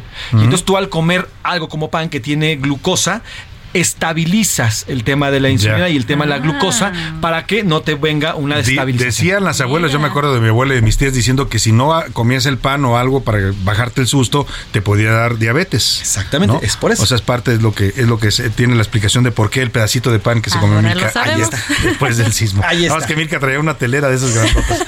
Con Oiga. jamón, chipotle, Sí, cebolla claro, y Se aguacate. hizo una torta Era pan, cubana. era Eso ya fue pretexto. Oiga, y vámonos a, a las preguntas que formulamos el día de hoy. Hicimos dos preguntas interesantes, José Luis. Así es, hicimos tres ya, de hecho nos aventamos Tres, tres, sí. Salvador. La primera de ellas, bueno, en torno a esto, a lo que ocurrió en el temblor. ¿Ustedes qué piensan? Que ya dicen los... los Sí, los- es coincidencia o es maldición. ¿Qué piensa usted? Porque pues, los científicos tienen su, su versión, ¿no? Y Sí, es sí, sí. válida, pero la gente también tiene sus creencias. Y ayer matemáticos surgieron por todos lados diciendo cuánta era la Que probabilidad. era de mínima, pues caray. sí, pero ¿por qué nos tocó a nosotros? Eso, no? ¿Por qué a nosotros? ¿Por qué? Y la, la segunda, sobre el, el López Gatel y esto del cubrebocas, Sí, que- que, que él dice que que ya- ya. que ya no hay que usarlo, ¿no? Exactamente. Y lo último, Vladimir Putin y este anuncio con el que abrimos Salvador, que lo escuchó aquí en A la Una. Sí, que amenaza con quedarse ya con los territorios, con movilizar más tropas hacia Ucrania y Estados Unidos responde que habrá más sanciones. Esto tiene tenso en estos momentos este conflicto en el mundo. Y es momento de preguntar en este espacio. ¿Qué dice el público? Muchísimos mensajes, Salvador. Faraón de naciones, obscuridad de su patria. Obrador no puede predicar ni siquiera con el ejemplo cuando su propio país reina la violencia día a día. Busca la paz mundial en, en Ucrania, pero aquí en México lo tiene pues al revés y de cabeza. Saludos, Tan- Salvador. Víctor Gil. tantita, ¿cómo dicen el hashtag? Es en tantita. Tantita. Tantita M. ¿no? Tantita mater, mater, Inés, mater. Rusia, Ucrania, México no debe meterse. ¿Qué pasó con eso de que México no se mete en los demás? Pues sí. Que se quieren meter a nosotros. Al final, sigue, nosotros estamos en guerra y mejor que resuelvan la que vivimos. Sí. Saludos, Salvador. Te mando un abrazo, Saludos. nos dice Lidia. Muchos saludos, Lidia. Eh, dice, nos dicen por acá también, eh, dice, Salvador, sugiero que eliminemos el día 19 de septiembre de todos los calendarios en México. Moción, moción. moción Moción aprobada. aprobada. Ya levantamos la mano los tres aquí en la cabina. Unanimidad, Sí, se aprueba. Buenas tardes, Salvador, José Luis. Oye, como los pisos 13 en los hoteles, sí se puede, ¿por qué Ah, no? claro, no hay piso justo. 13 en los hoteles. Si usted se fija, la mayoría no ponen el piso 13 por un tema de superstición. O habitaciones, que Sí, también. o habitación. Sí, claro. Salvador, José Luis y Milka, me da mucho gusto saludarlos. Soy Alberto desde es, la sangoloteada Colima. Gatel. Oye, sí, les fue sí, mal. sí, sí, Saludos, querido, querido este, Alberto. Eh, el manejo de la pandemia en México ha sido notoriamente eh, al revés, atrás. Así que no tendría por qué eh, quitarse en estos momentos el cubrebocas. Nos podríamos enfermar y podría ser contraproducente. Sobre la guerra en Ucrania es culpa de Rusia y López Obrador debería de guiarse solamente en lo que está pasando en, En su país y decir no injerencia en los asuntos de otros países. Oye, me acordé con esto de la sangoloteada Colima de otro de los memes muy bueno ayer, Sí. ¿no? Que ponían el calendario este que uno le va arrancando las hojitas y el 19 de septiembre abajo decía sangoloteo. ¿no? Sangoloteo. El día de Sangoloteo, así es. Cambiaron el santoral. Buenas, buenas tardes, Salvador. Bueno, imagínate los que nazcan el 19. ¿Cómo te llamas? Sangoloteo. Sangoloteo. bueno, buenas tardes, saludos. Soy Heriberto Salvador. Me encanta tu programa. Saludos. Las Heriberto. sanciones a Rusia por la invasión no funcionan, solo perjudican a los ciudadanos de todo el mundo. Ya estamos viendo la crisis que hay en Europa por el tema de los energéticos. No deben mezclar los, negocios con el conflicto entre esos países. Saludos. Ahí Salvador. está su opinión. Muchas gracias. Buenas tardes, Salvador. A ti y a tu gran equipo. Excelente, excelente trabajo el de ayer. Gracias a ustedes nos informamos. Ah, muchas gracias. María, Ma- Ma- María Rodríguez. Se lo agradecemos, desde María, y qué gusto haberle servido en ese sentido. Así es. Muy buenas tardes, señor Salvador, a usted y a su gran equipo. Ya sabemos que el, in- el inepto del presidente López Obrador, cada que habla, dice cosas que ni al caso. Solamente trata de desviar la atención de lo verdaderamente importante en nuestro país. Saludos, Salvador. Muchos saludos. Saludos, Salvador, el más profesional equipo de la radio, Guillermo Gracias. Villarreal desde Monterrey. Gracias, es Memo. increíble la incapacidad del gobierno federal y una vez más reafirma que vive desconectado de toda la realidad. El hecho de apoyar la invasión a Ucrania lo demuestra una vez más que no conoce del tema internacional. O sea, la condena, sí, en el mismo discurso dice, no, México condena la invasión, porque nosotros ya hemos tenido cuatro invasiones, no habla de las dos francesas y de las dos de Estados Unidos, pero el discurso en sí se va a culpar más a las sanciones que a la invasión. Yo estoy de acuerdo que las sanciones nos han afectado a todos, y han provocado crisis y problemas. El tema es que, pues todo esto responde a una acción ilegal, totalmente violatoria del derecho internacional, que es la invasión de Rusia a Ucrania. Exactamente, y a territorios que son independientes, además, Sí. que ya se habían independizado. Salvador, soy Fernando Castro, me encanta tu programa, con ustedes me informo y ya no tengo más. Así que, buenas tardes. Mm, La primera pregunta, México es una zona sísmica y los temblores no pueden predecirse. Dos, el cubrebocas aún lo sigo utilizando. Mientras pueda, lo voy a hacer así, porque la muerte es, es la muerte. hace sigue. usted bien. Y tres, Putin nada más quiere eso, expansión de sus territorios. Nada más y nada menos. Es lo único que le interesa. Vamos a escuchar en Twitter qué dice la comunidad tuitera en arroba S García Soto, Milka Ramírez. En Twitter sobre el uso del cobre del cobrebocas, del cubrebocas. Cubrebocas. del cobrebocas. El 87% dice que sí, que sirve mucho. El 3% dice que no, que no funciona. Y el 10% dice que lo está utilizando solamente por ubli- ubi- bueno, Obligación. Sí. Hoy traigo algo. Mira, puede usarlo. eh, Yo, yo lo que hago es en lugares cerrados sí lo sigo utilizando. Ya cuando estás en espacios abiertos, pues puedes estar un poco más tranquilo, ¿no? Sí, claro, y también, bueno, seguir evitando las aglomeraciones, porque Exacto, al final es, responsabilidad. Sobre el tema de la guerra, el 17% dice que Rusia tiene la razón, el 26% dice que la OTAN y Estados Unidos, y el 57% dice que es una guerra que no debió permitirse. Jamás. No debió Ninguna guerra tiene sentido, ¿eh? ni tiene justificación. Jamás. Bueno, interesante la opinión del público. En ¿Qué más mensajes? Tenemos saludos, muchísimos mensajes. Saludos a Osvaldo Valcárcel. Saludos, nos van a saludos, Salvador. Me encanta tu programa. Nos escucha Gracias, todos los días. Nos también. Saludos a Juan Manuel Andrade. También estaba escuchando como todos los días cuando sucedió el sismo. Gracias a ustedes me pude salir de mi casa y, y tomé las debidas eh, Qué bueno, providencias. qué bueno que le ayudamos en eso. También saludos al señor Juan, hasta Tuxtla Gutiérrez Chiapas, también saludamos hasta allá. También mandamos saludos a la familia Morán. También saludos Trinidad Bautista Morales, saludos también Salvador. A mí me agarró comiéndome la primera tortilla cuando escuché que dijiste que estaba sonando la alerta. Ay. Pero gracias a ti y a tu equipo me di cuenta y me salí volando con mi familia. Qué bueno. Y bueno, ya iba usted preparado para el susto por la Exacto, tortilla, ¿no? También la sirve tortilla. la tortilla además del pan. Exactamente. Buenas tardes. eh, es sincronicidad energética lo único que está ocurriendo con estos sismos, nos dice Raúl. También. eh, Sincronicidad energética. Es lo que nos dice así, lo tal Me cual. gusta el Sí, concepto. Está bueno. Ahorita vamos a platicar con un experto Salvador para ver qué nos dice eh, este, sobre este tema. Tenemos muchísimos mensajes. También saludos a Saúl Rabiela, saludos a Francisco González, saludos también a María Rodríguez. En fin, tenemos muchísimos saludos. Ahorita les vamos a contestar. Los vamos contestando a todos y siempre, siempre los leemos. ¿eh? A veces no alcanzamos a sacarlos todos al aire por un tema de tiempo. Ya sabe que el radio, pues el tiempo siempre apremia, pero pero siempre los leemos y los, los tomamos en cuenta. Eh, gracias por seguirse comunicando con nosotros. Vamos a cotorrear un poco la noticia. ¿Qué le parece? Cotorreo informativo en A la Una, con Salvador García Soto. Cotorrear, Milka Ramírez, ¿qué nos traes? Vamos a cotorrear, pero primero escuchamos esto. En la radio hay un pollito. En la radio hay un pollito. Y el pollito Oye, esa canción fue un fenómeno internacional hace cuánto? Eh, no, y no sé, hace como Cinco, años, cinco años, ¿no? Que todo el mundo la, la traía en todo, en todo el mundo. ¿Por qué estamos yendo al pollito pío? Pues mira, Salvador, a ver, de los aeropuertos más cuidados que he visto y Ajá. con más vigilancia, y no me vas a dejar mentir, es el de Guadalajara. Sí, muy bonito. Lo han arreglado muy bien, lo tienen bien cuidado. Muy bien, y están muy atentos. Sí. La realidad es que los policías hacen muy bien su trabajo, están muy al pendiente de, de lo que pasa alrededor. Entonces había una chica de Guadalajara que estaba esperando a su tía que venía de Estados Unidos y ella empieza a contar y dice, es que ella siempre que viene cae con una sorpresa, nos hace alguna broma. Mm. Entonces, bueno, ellos tienen rosticería. Bromista la tía. Bromista Nunca falta una tía bromista en la familia, ¿verdad? Ay, siempre Yo, hay. ten- yo tengo una y le mando un beso que siempre te buscaba para espantarte, ¿no? Te llegaba por Ah, atrás, sí. te- se escondía atrás de una puerta, te hacía bromas, ¿no? Pues así, entonces esta vez quisieron voltearle la tortilla y dijeron, vamos a ir a recibirla con una sorpresa. Y se vistieron con una botarga de pollo. A ver, o sea, la sorpresa le dieron ahora a los sobrinos. Exacto, entonces llegan a- a- al aeropuerto, la Ajá. esperan con la botarga de pollo, pero dijeron, queremos hacerlo en grande. Pusieron una bocina fuera del ¿Con aeropuerto. esta canción? Con esta canción y otras. Ajá. Y empezaron a bailar para esperar a la tía. Ajá. Pero, ¿qué crees? ¿Qué pasó? Que se acercan los policías, eran como cinco policías, y esto es lo que narra esta usuaria A de ver. TikTok. Esta vez que viene nosotros queremos darle la sorpresa a ella y queremos pues, sorprenderla en su llegada, ¿no? Entonces nosotros esperamos afuera, ¿no? Para eso ustedes tienen que saber que nosotros llevábamos bocina, llevábamos la botarga, íbamos con todas las de hacer el desmadre mayor posible porque de verdad queríamos hacerlo en grande. Yo de repente volteé y así de frente vi un grupo de como cinco policías viniendo hacia nosotros y yo dije, ya valió madre. Y entonces yo me quedé así como de, no, oigan, ahí viene la policía, vámonos, vámonos ya. Y así entonces llegaron y así como de que, oigan, ¿qué están haciendo? Están en propiedad federal. Entonces fue así como de que, no, ya nos íbamos, no estamos haciendo nada malo, nomás estamos recibiendo a pues, nuestra familiar y que no sé qué. Y entonces empezaron a cagar de risa los policías y nosotros así como de, sí. Y ellos así como de, es broma, se cagaron y que. Y nosotros, nos podemos tomar una foto con el pollo.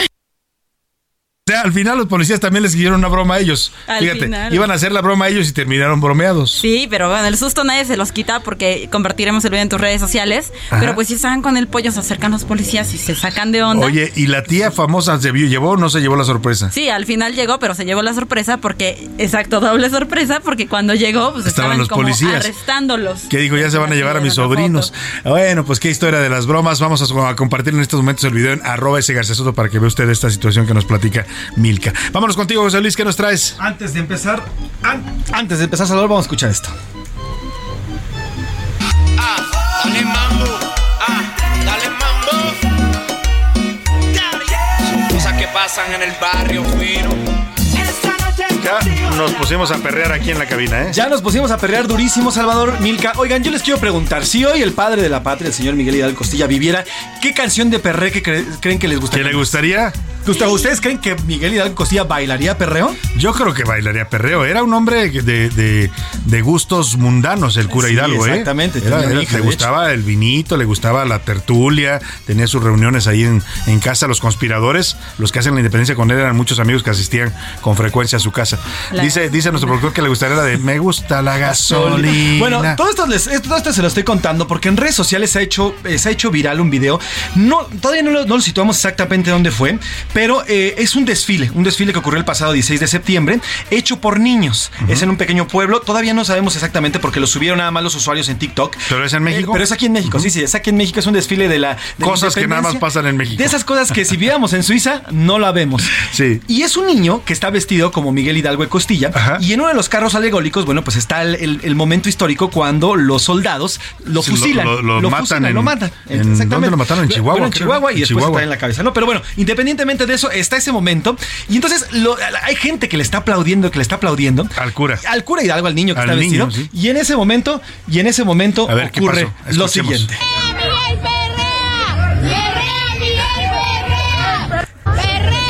Se puso a perrear el cura Hidalgo? Y bueno, pues el cura Ah, Hidalgo- sí se puso a perrear, ya lo estoy viendo.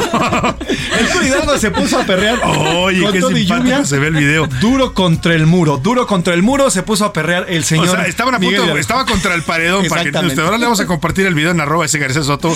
Y estaba contra el paredón ya, los soldados a punto de, de dispararle y le dicen perrea Miguel Perrea y se pone a bailar el perreo el cura. Esto ya lo aprovechó este niño. Digo, ya me voy a poner en contacto con él para hacer- saber exactamente dónde es. Pero lo aprovechó y ya sale. Ya empezó, empezó a hacer TikToks vestido como Miguel Hidalgo y perreando durísimo. Imagínate Además, vivir en Dinamarca y perderte estas cosas, ¿no? Exactamente, imagínate vivir y bueno, perderte Bueno, esas en cosas. este momento le compartimos ambos, Ambos videos, videos. del cotorreo informativo en arroba ese García Soto. Gracias, Milka, gracias, José Luis. Gracias, Salvador. Salvador. Vámonos a otros temas importantes. A la una, con Salvador García Soto.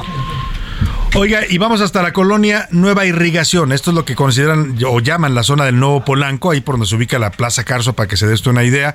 Eh, una zona que está teniendo un alto desarrollo. Y ahí, en ese lugar, se va a construir la nueva embajada, la nueva sede de la Embajada de Estados Unidos en México. Se van a mudar del Paseo de la Reforma, donde están ubicados actualmente, a esta zona del Nuevo Polanco. La construcción ha desatado polémica porque para poder construir el edificio, el nuevo edificio donde va a estar la Embajada estadounidense, han derribado árboles eh, muy antiguos que estaban en esa zona. Había una especie de bosquecito de árboles que los están tirando todos, los han cortado de madrugada con permiso del gobierno de la Ciudad de México. Los vecinos están inconformes, han protestado y hoy eh, han salido nuevamente a las calles para pues expresar su inconformidad. Israel Lorenzana, tú te encuentras ahí en este punto en la colonia Nueva Irrigación. Te saludo con gusto. Buenas tardes.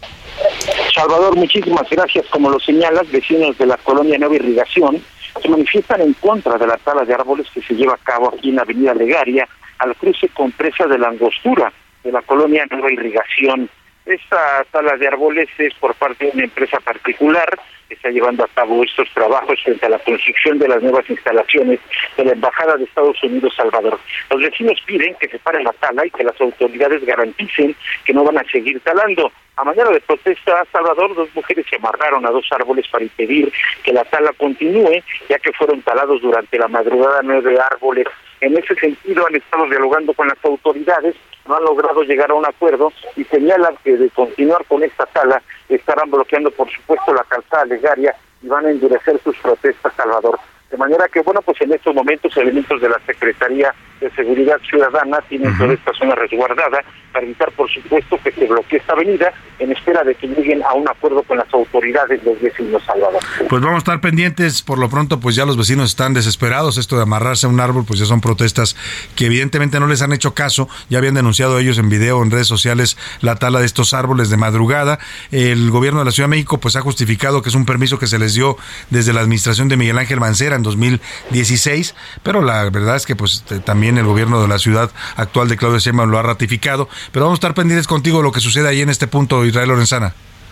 Seguimos al pendiente, Salvador. Muy buenas tardes. Un abrazo, muchas gracias, Israel Lorenzana. Y justo ayer, precisamente ante estas protestas de vecinos, ante esta inconformidad que han expresado contra la nueva sede de la Embajada estadounidense, no tanto contra la nueva sede, sino contra el hecho de que estén derrumbando árboles. Yo también digo, pues ¿para qué quitar los árboles? Que construyan alrededor de los árboles, ¿no? Son bonitos los edificios que respetan los árboles que ya están ahí, que tienen un lugar desde hace muchos años y, y se integran a este, a este ambiente.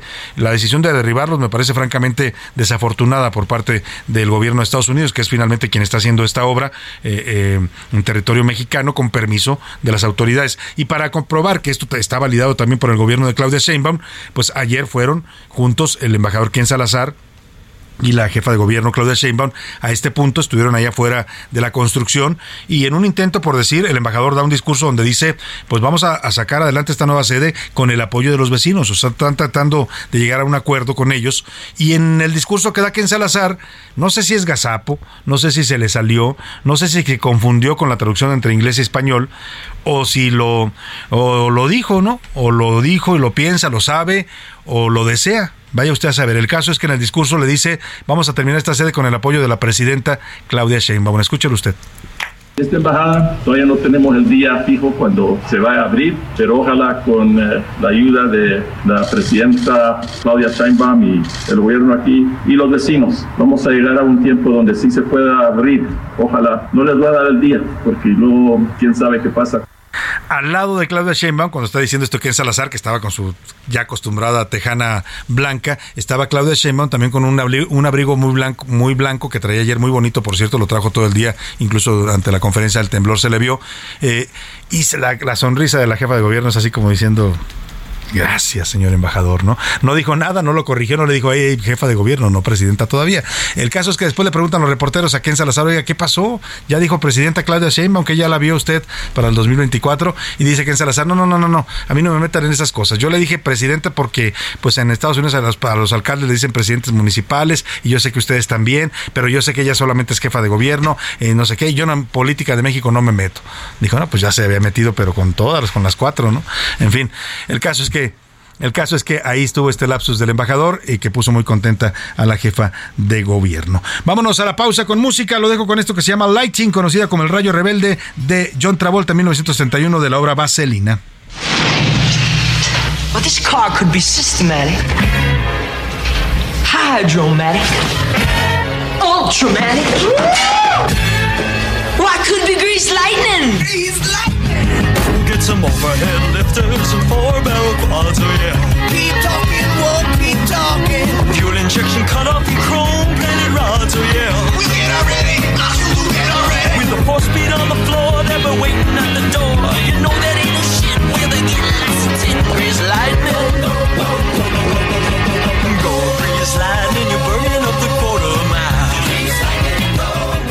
mile. Heraldo Radio, la H se lee, se comparte, se ve y ahora también se escucha.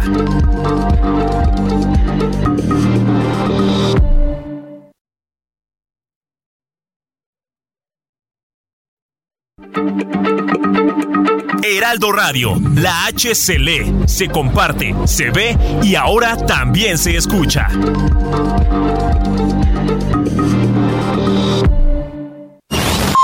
Ya estamos de vuelta en A la Una con Salvador García Soto.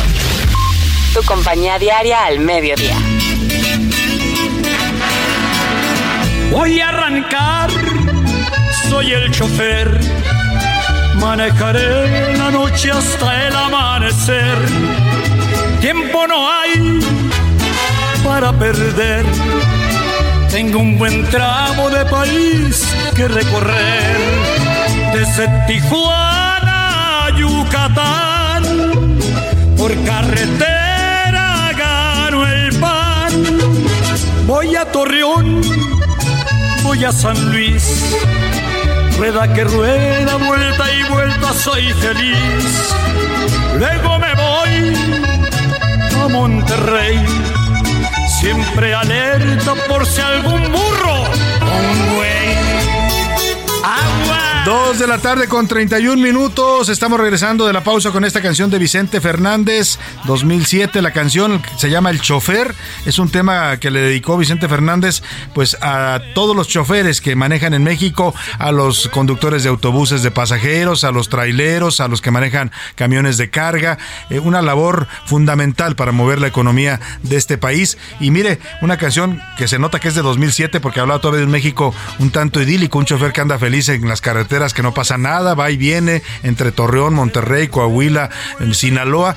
Hoy esta canción tendría que decir, me voy cuidando de los narcos que no me paren, me voy cuidando de las balaceras, me voy cuidando de las mordidas de la Policía Federal, bueno, ahora ya Guardia Nacional, en fin, tendría que actualizar la letra, pero es una canción que sigue valiendo la pena y habla justamente de esto, del uso de los automóviles también como transporte de carga y de pasajeros en el mundo.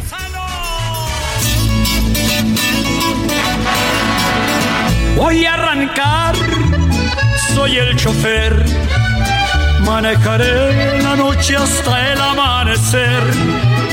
Tiempo. A la Una con Salvador García Soto. El ojo público.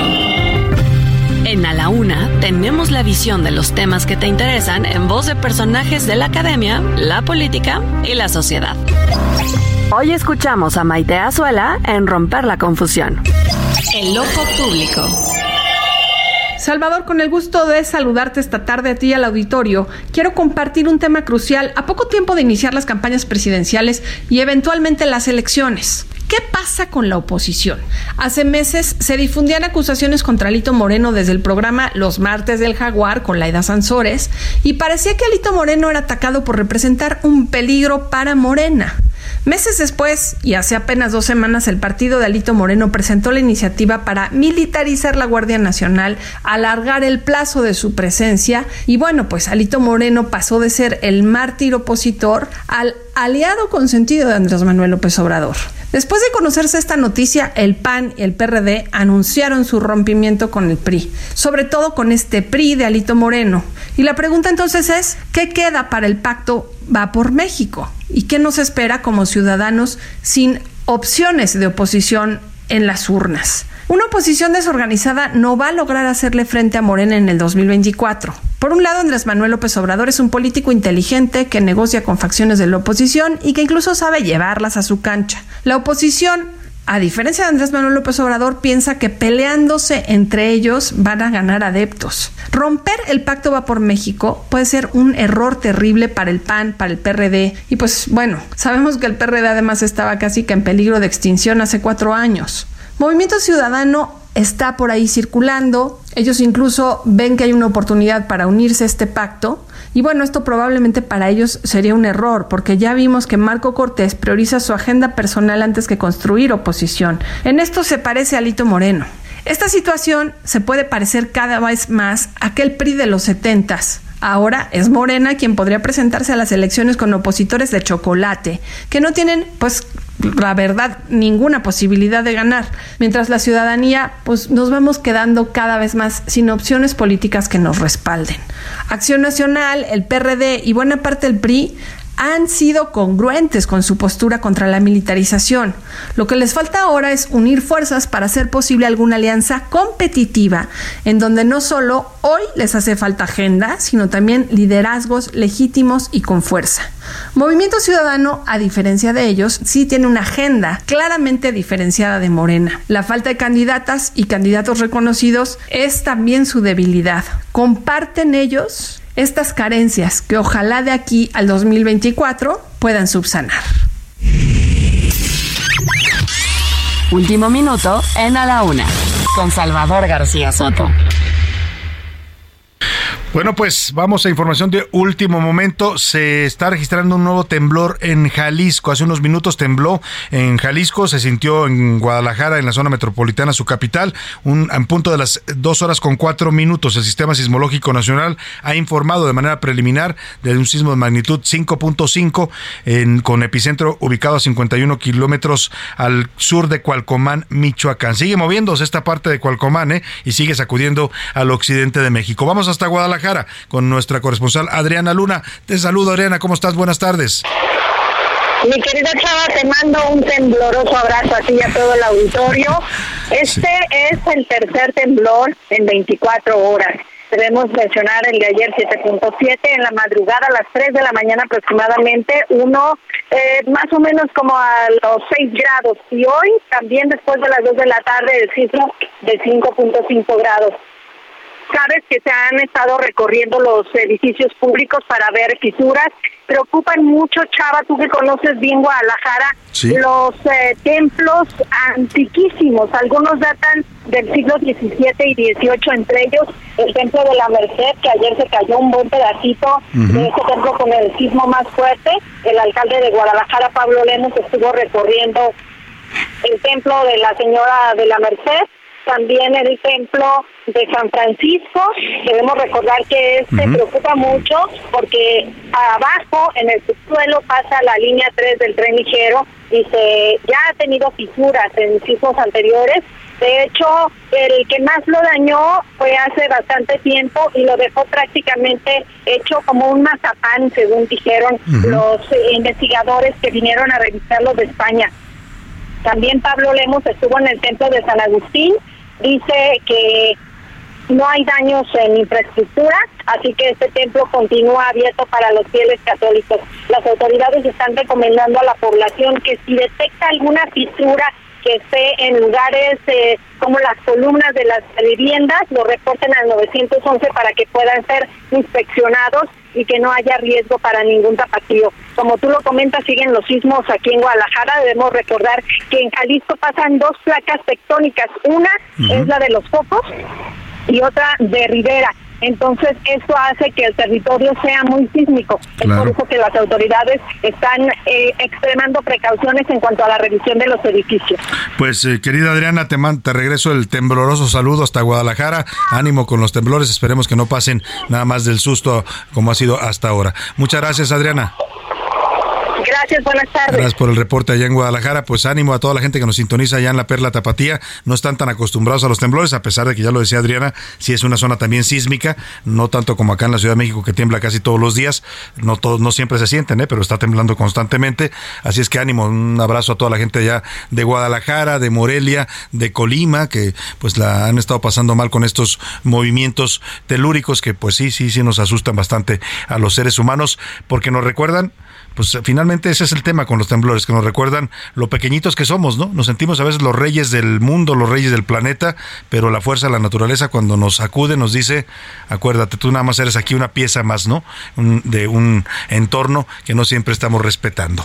Vamos a dejar el tema y vamos a hablar justamente sobre este tema de los sismos y todo esto que pues ha, ha desatado una serie de reacciones, comentarios tanto de la comunidad científica, los sismólogos de la UNAM, eh, los del Sismológico Nacional, sobre qué pasa, por qué los 19 de septiembre tiembla con esta intensidad, eh, más o menos en eh, epicentros similares y además también en horarios incluso similares. Ya le damos información sobre esto, los expertos dicen que todo es una coincidencia, pero han anunciado también el interés de investigar este fenómeno. Para hablar de ello, saludo con gusto en la línea telefónica al doctor Luis Antonio Domínguez, es integrante del Servicio Sismológico Nacional. ¿Cómo está, doctor? Qué gusto saludarlo. Buenas tardes.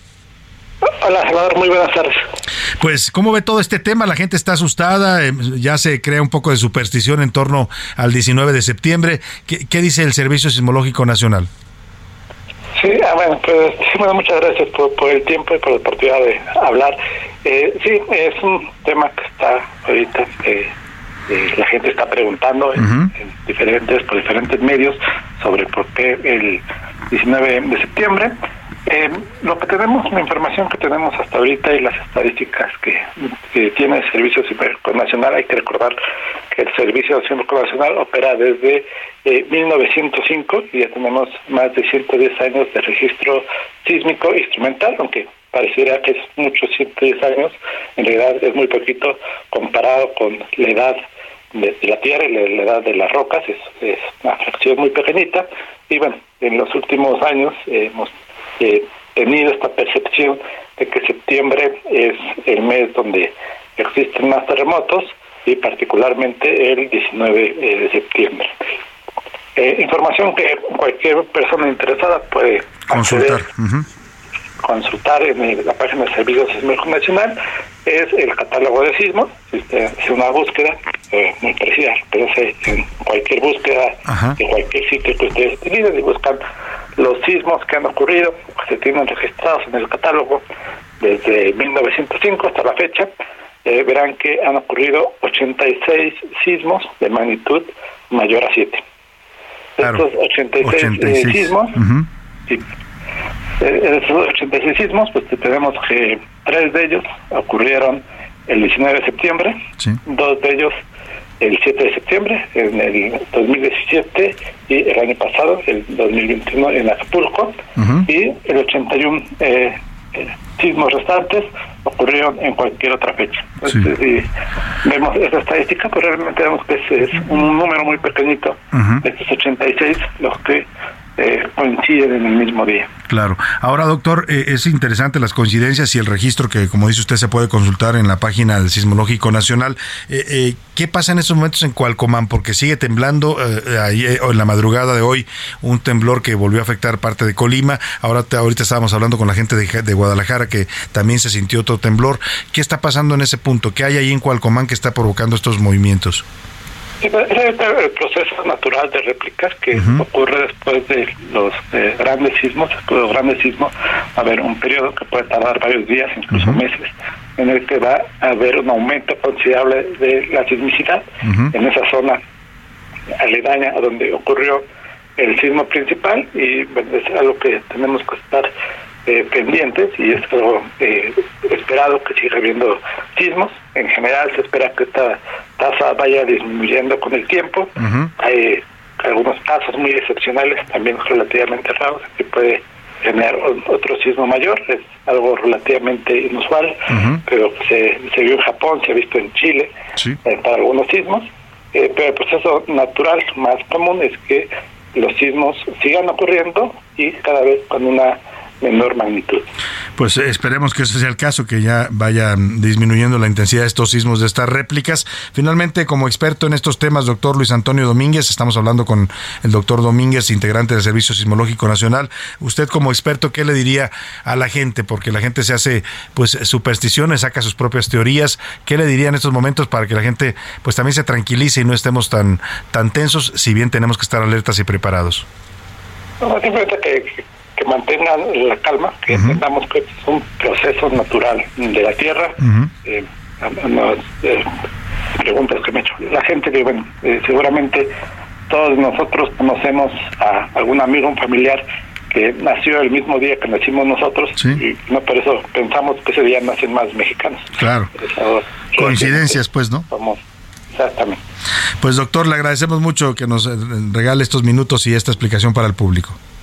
A ti muchas gracias Un gusto al doctor Luis Antonio Domínguez, integrante del Servicio Sismológico Nacional. Es interesante esto que ofrece. ¿eh? Ahora le voy a decir la página de José Luis, a ver si me la dice del Sismológico Nacional para que usted pueda entrar. Ahí viene este registro que nos dio el doctor, donde usted puede ver todos los sismos registrados en los últimos tiempos en México eh, y eh, pues puede llevar esta, este registro donde efectivamente en un 19 de septiembre coincide que ha habido tres sismos de intensidad mayor a 7 grados grados ¿Cuál es la página, José Luis Sánchez? Salvador, es eh, www.ssn como Servicio Sismológico Nacional, ssn.unam, de la Ujú. UNAM, de la universidad, Sí. punto .mx. Se los repito, ssn.unam.mx y ahí está detallado, como bien lo dice Salvador, incluso Por cuando fecha, abres, por intensidad. incluso cuando abres ahorita, Salvador, la- el sitio, te despliega toda la información del sismo de ayer y entonces está bastante completo. Y es la mejor referencia. Cuando usted siente un temblor, si quiere saber si realmente tembló, pues métase ahí a la página y ahí le van a decir sí,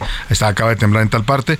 Este, y también están las aplicaciones que ayer le recomendamos de celular, ¿no? Que algunas de ellas están conectadas a los servidores del Servicio Sismológico Nacional o de servidores de otros eh, sismológicos de todo el mundo. En fin, vámonos, si le parece, a los. eh, ¿A qué? ¿A qué nos vamos? Ah, vamos a esta información, sí, se me fue un poco ahí el tema. Es una propuesta que está haciendo el gobernador de San Luis Potosí, se la comentaba. Y es polémica porque la verdad es que si usted hace una encuesta, estos temas son muy populares entre la gente, ¿no? Estoy hablando de temas como la pena de muerte para los delincuentes de delitos graves, para asesinos, para violadores. Por ejemplo, el gobernador está pidiendo que a los violadores a los feminicidas, pena de muerte. A los violadores, castración química. No es la primera vez que surgen este tipo de propuestas. Se rechazan a veces en el Congreso porque dicen que son temas de derechos humanos. México no está a favor de la pena de muerte. Pero, pues la propuesta ahí está y ahora no la hace cualquier eh, persona, cualquier ciudadano, ni siquiera un senador, un diputado, la hace un gobernador de un estado de la República. Me refiero al gobernador de San Luis Potosí, Ricardo Gallardo Cardona. Él llegó al poder por el Partido Verde Ecologista, aunque también está apoyado por Morena, y va a presentar ante el Congreso local una reforma que propone castrar y dar pena de muerte a violadores y feminicidas. Así lo anunció el gobernador de San Luis Potosí. donde vamos a exigir, no a pedir, a exigir que capemos. En San Luis Potosí se va a capar a todos los violadores.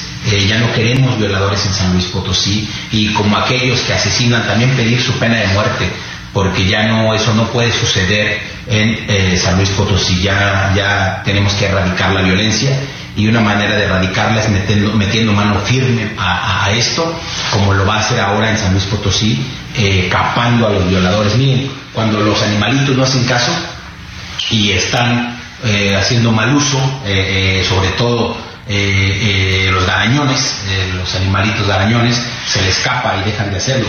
En el tema de los humanos, eh, pareciera eh, que también son animales porque no se saben comportar. El estar violando a niñas, niños, eh, eh, eso en San Luis Potosí ya no se va a permitir. ¿Cómo ve usted la propuesta del gobernador? Eh, polémica, ¿eh? Él es un gobernador joven, llegó por, le decía, por el PBN y Morena en alianza. Es polémico también. eh, tiene investigaciones eh, abiertas en la Fiscalía General de la República por temas de desvío de recursos, por temas también en las que se sugerían que había algunas vinculaciones con grupos criminales. Tiene 41 años. Pues, ¿qué dice usted? Dice él, los vamos a capar, así de plano como se capa, dice él, a, la- a los animales, ¿no? A los cerdos, a los, a las a los vacas, a los toros, a, los perros incluso, ¿no? Eh, dice que así hay que hacer con los violadores porque no entienden y no se les va a permitir estar violando, eh, pues, a mujeres o a niñas o niños allá en San Luis Potosí. ¿Qué dice de esta propuesta? Mañana vamos a preguntarla, está interesante el tema, ¿eh? Eh, aunque la propuesta, pues sí, suena una propuesta bastante eh, contraria a los temas de derechos humanos, los derechos humanos que uno dice los delincuentes no debieran tener, ¿no? Uno, uno quisiera que los asesinos pues también les pagaran con la misma moneda, pero si caemos en eso, lo ha dicho reiteradamente López Obrador, pues es la ley de la selva, la ley del talión, ¿no? Ojo por ojo, diente por diente. Tema polémico sin duda alguna. Ahí le dejo la propuesta del gobernador de San Luis Potosí, Ricardo Gallardo Carmona, que propone castración y también eh, pena de muerte a violadores y feminicidas. Vámonos a otro tema importante. A la una, con Salvador García Soto.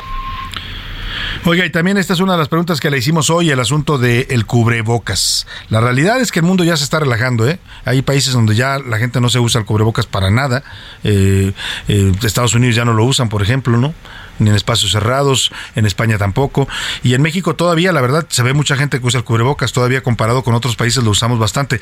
Tiene su razón de ser, no es que nosotros seamos diferentes, es que, claro, Estados Unidos se puede dar el lujo, ya lo dijo ayer el presidente Biden, ya se acabó la pandemia, lo dijo en una entrevista eh, al programa 60 Minutos, eh, eh, pues ellos ya vacunaron a toda su población, creo que ya le dieron hasta cuatro vueltas o cinco a, a toda la población, niños incluidos aquí todavía no acabamos con la mayoría de los niños, todavía no tienen vacunas. Y les quieren poner la vacuna cubana, además, esta Abdalá, que no está ni siquiera reconocida por la OMS. Eh, en fin, eh, dice, dice el señor López Gatel, pues que el cubrebocas nunca sirvió de mucho, él nunca fue partidario del cubrebocas, pero que ahora sirve menos. Escúchelo usted. Algunos de estos gobiernos están ya teniendo que retractarse del eh, significado obligatorio y declarando que ya no es obligatorio el cubrebocas. Pero el gobierno federal de México nunca lo declaró obligatorio, por lo tanto no tenemos que declarar que deje de ser obligatorio porque nunca lo fue. Lo hemos recomendado. En este momento con índices de contagio mínimos, posiblemente los menores que No, pues el gobierno de México nunca reconoció que estábamos en una pandemia grave, ¿no? ¿Cómo van a ir a recomendar el cubrebocas? Ahí está el señor López Gatel. Vámonos a los deportes con Oscar Mota. Los deportes en A la Una con Oscar Mota. ¿Cómo estás, Oscar Mota? ¿A ti te sigue temblando o no te sigue temblando? Sí, afortunadamente, mi querido Salvador García Soto. Y más eh, cuando iniciamos semana, pues estoy muy Me contento. refería al ánimo, Oscar Mota, no sé. Yo estoy hablando de lo mismo. Tenemos el mismo código, querido Salvador. Exacto. Hoy un gran día para ganar. A los que también les tiembla, mi querido Salvador, es a los Leones de Yucatán. Son los nuevos campeones de la Liga Mexicana de Béisbol, campeones de la Serie del Caribe. Derrotan en casa al equipo de Sultanes de Monterrey. Estos eh, venados de eh, Leones de Yucatán obtienen su quinto título De la Liga Mexicana de Béisbol, pero además venían de jugar dos series consecutivas del Rey que habían caído. Les funcionó, la de la tercera es la vencida. Vamos a escuchar a Henderson Álvarez, que fue nombrado el MVP del partido. Venga. Primeramente darle las gracias a Dios, me mantuvo saludable toda la temporada. Tengo una lesión el año pasado en la pierna. Yo, mi persona, no me esperaba una temporada como la tuve. Pero mira, trabajo, yo trabajo fuerte todos los días y yo digo que Dios me mandó algo bien, algo bueno y mira, de verdad que esto es para mi familia, siempre he estado ahí, el apoyo 100% y mis hijos. El agradecimiento a sus hijas, a su familia y como él dice, a Dios que lo mantuvo saludable. Pero fíjate, mi querido Salvador, me puse yo a investigar y obviamente con los detalles. Ahorita hablabas mucho sobre este tema, pues de las creencias de la gente, ¿no? Las Sí, creencias las de personas. supersticiones. Las supersticiones. Obviamente es un tema de trabajo, es un tema eh, de muchísima disciplina, pero yo te voy a. Quiero que escuches esto y entonces me digas si crees en la suerte en el béisbol. ¿Crees A en la suerte en el béisbol? Yo creo que en toda la, en la vida siempre hay suerte, ¿no? A ver, creo que alguien dice que fue el as bajo la manga de este equipo de Yucatán. Escuchemos.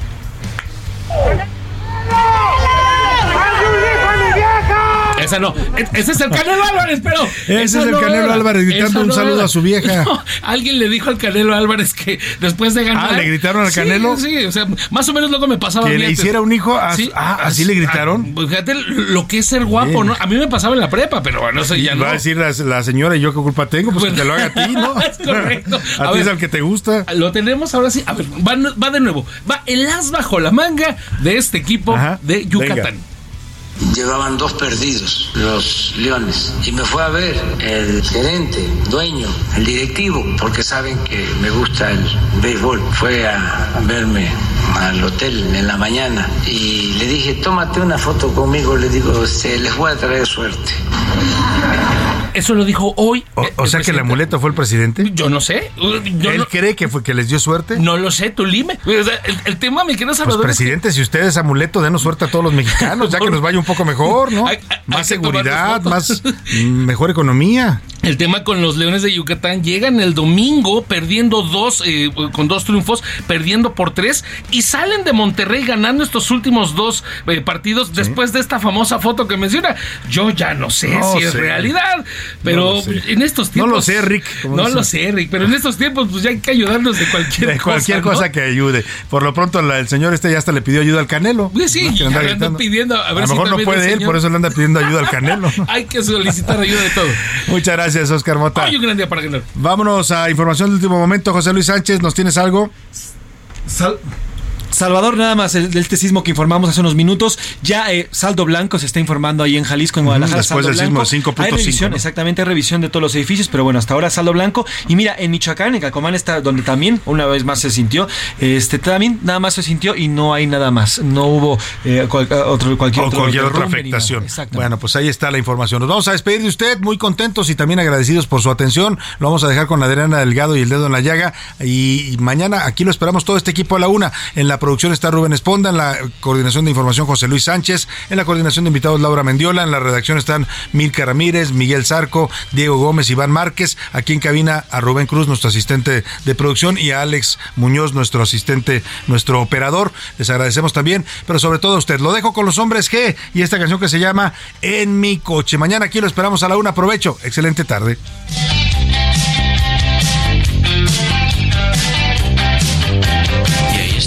Puerta de tu colegio y tú no saldrás esta tarde.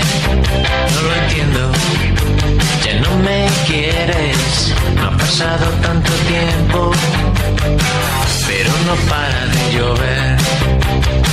Y habrás cogido en el autobús y yo me quedaré aquí. Por hoy termina A la Una con Salvador García Soto. El espacio que te escucha, acompaña e informa. A la Una con Salvador García Soto.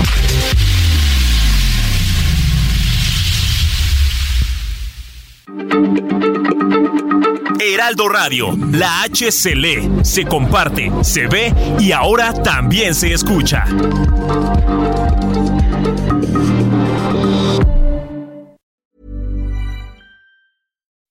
When you make decisions for your company, you look for the no brainers. If you have a lot of mailing to do, stamps.com is the ultimate no brainer. Use the stamps.com mobile app to mail everything you need to keep your business running with up to 89% off USPS and UPS. Make the same no brainer decision as over 1 million other businesses with stamps.com. Use code PROGRAM for a special offer. That's stamps.com code PROGRAM.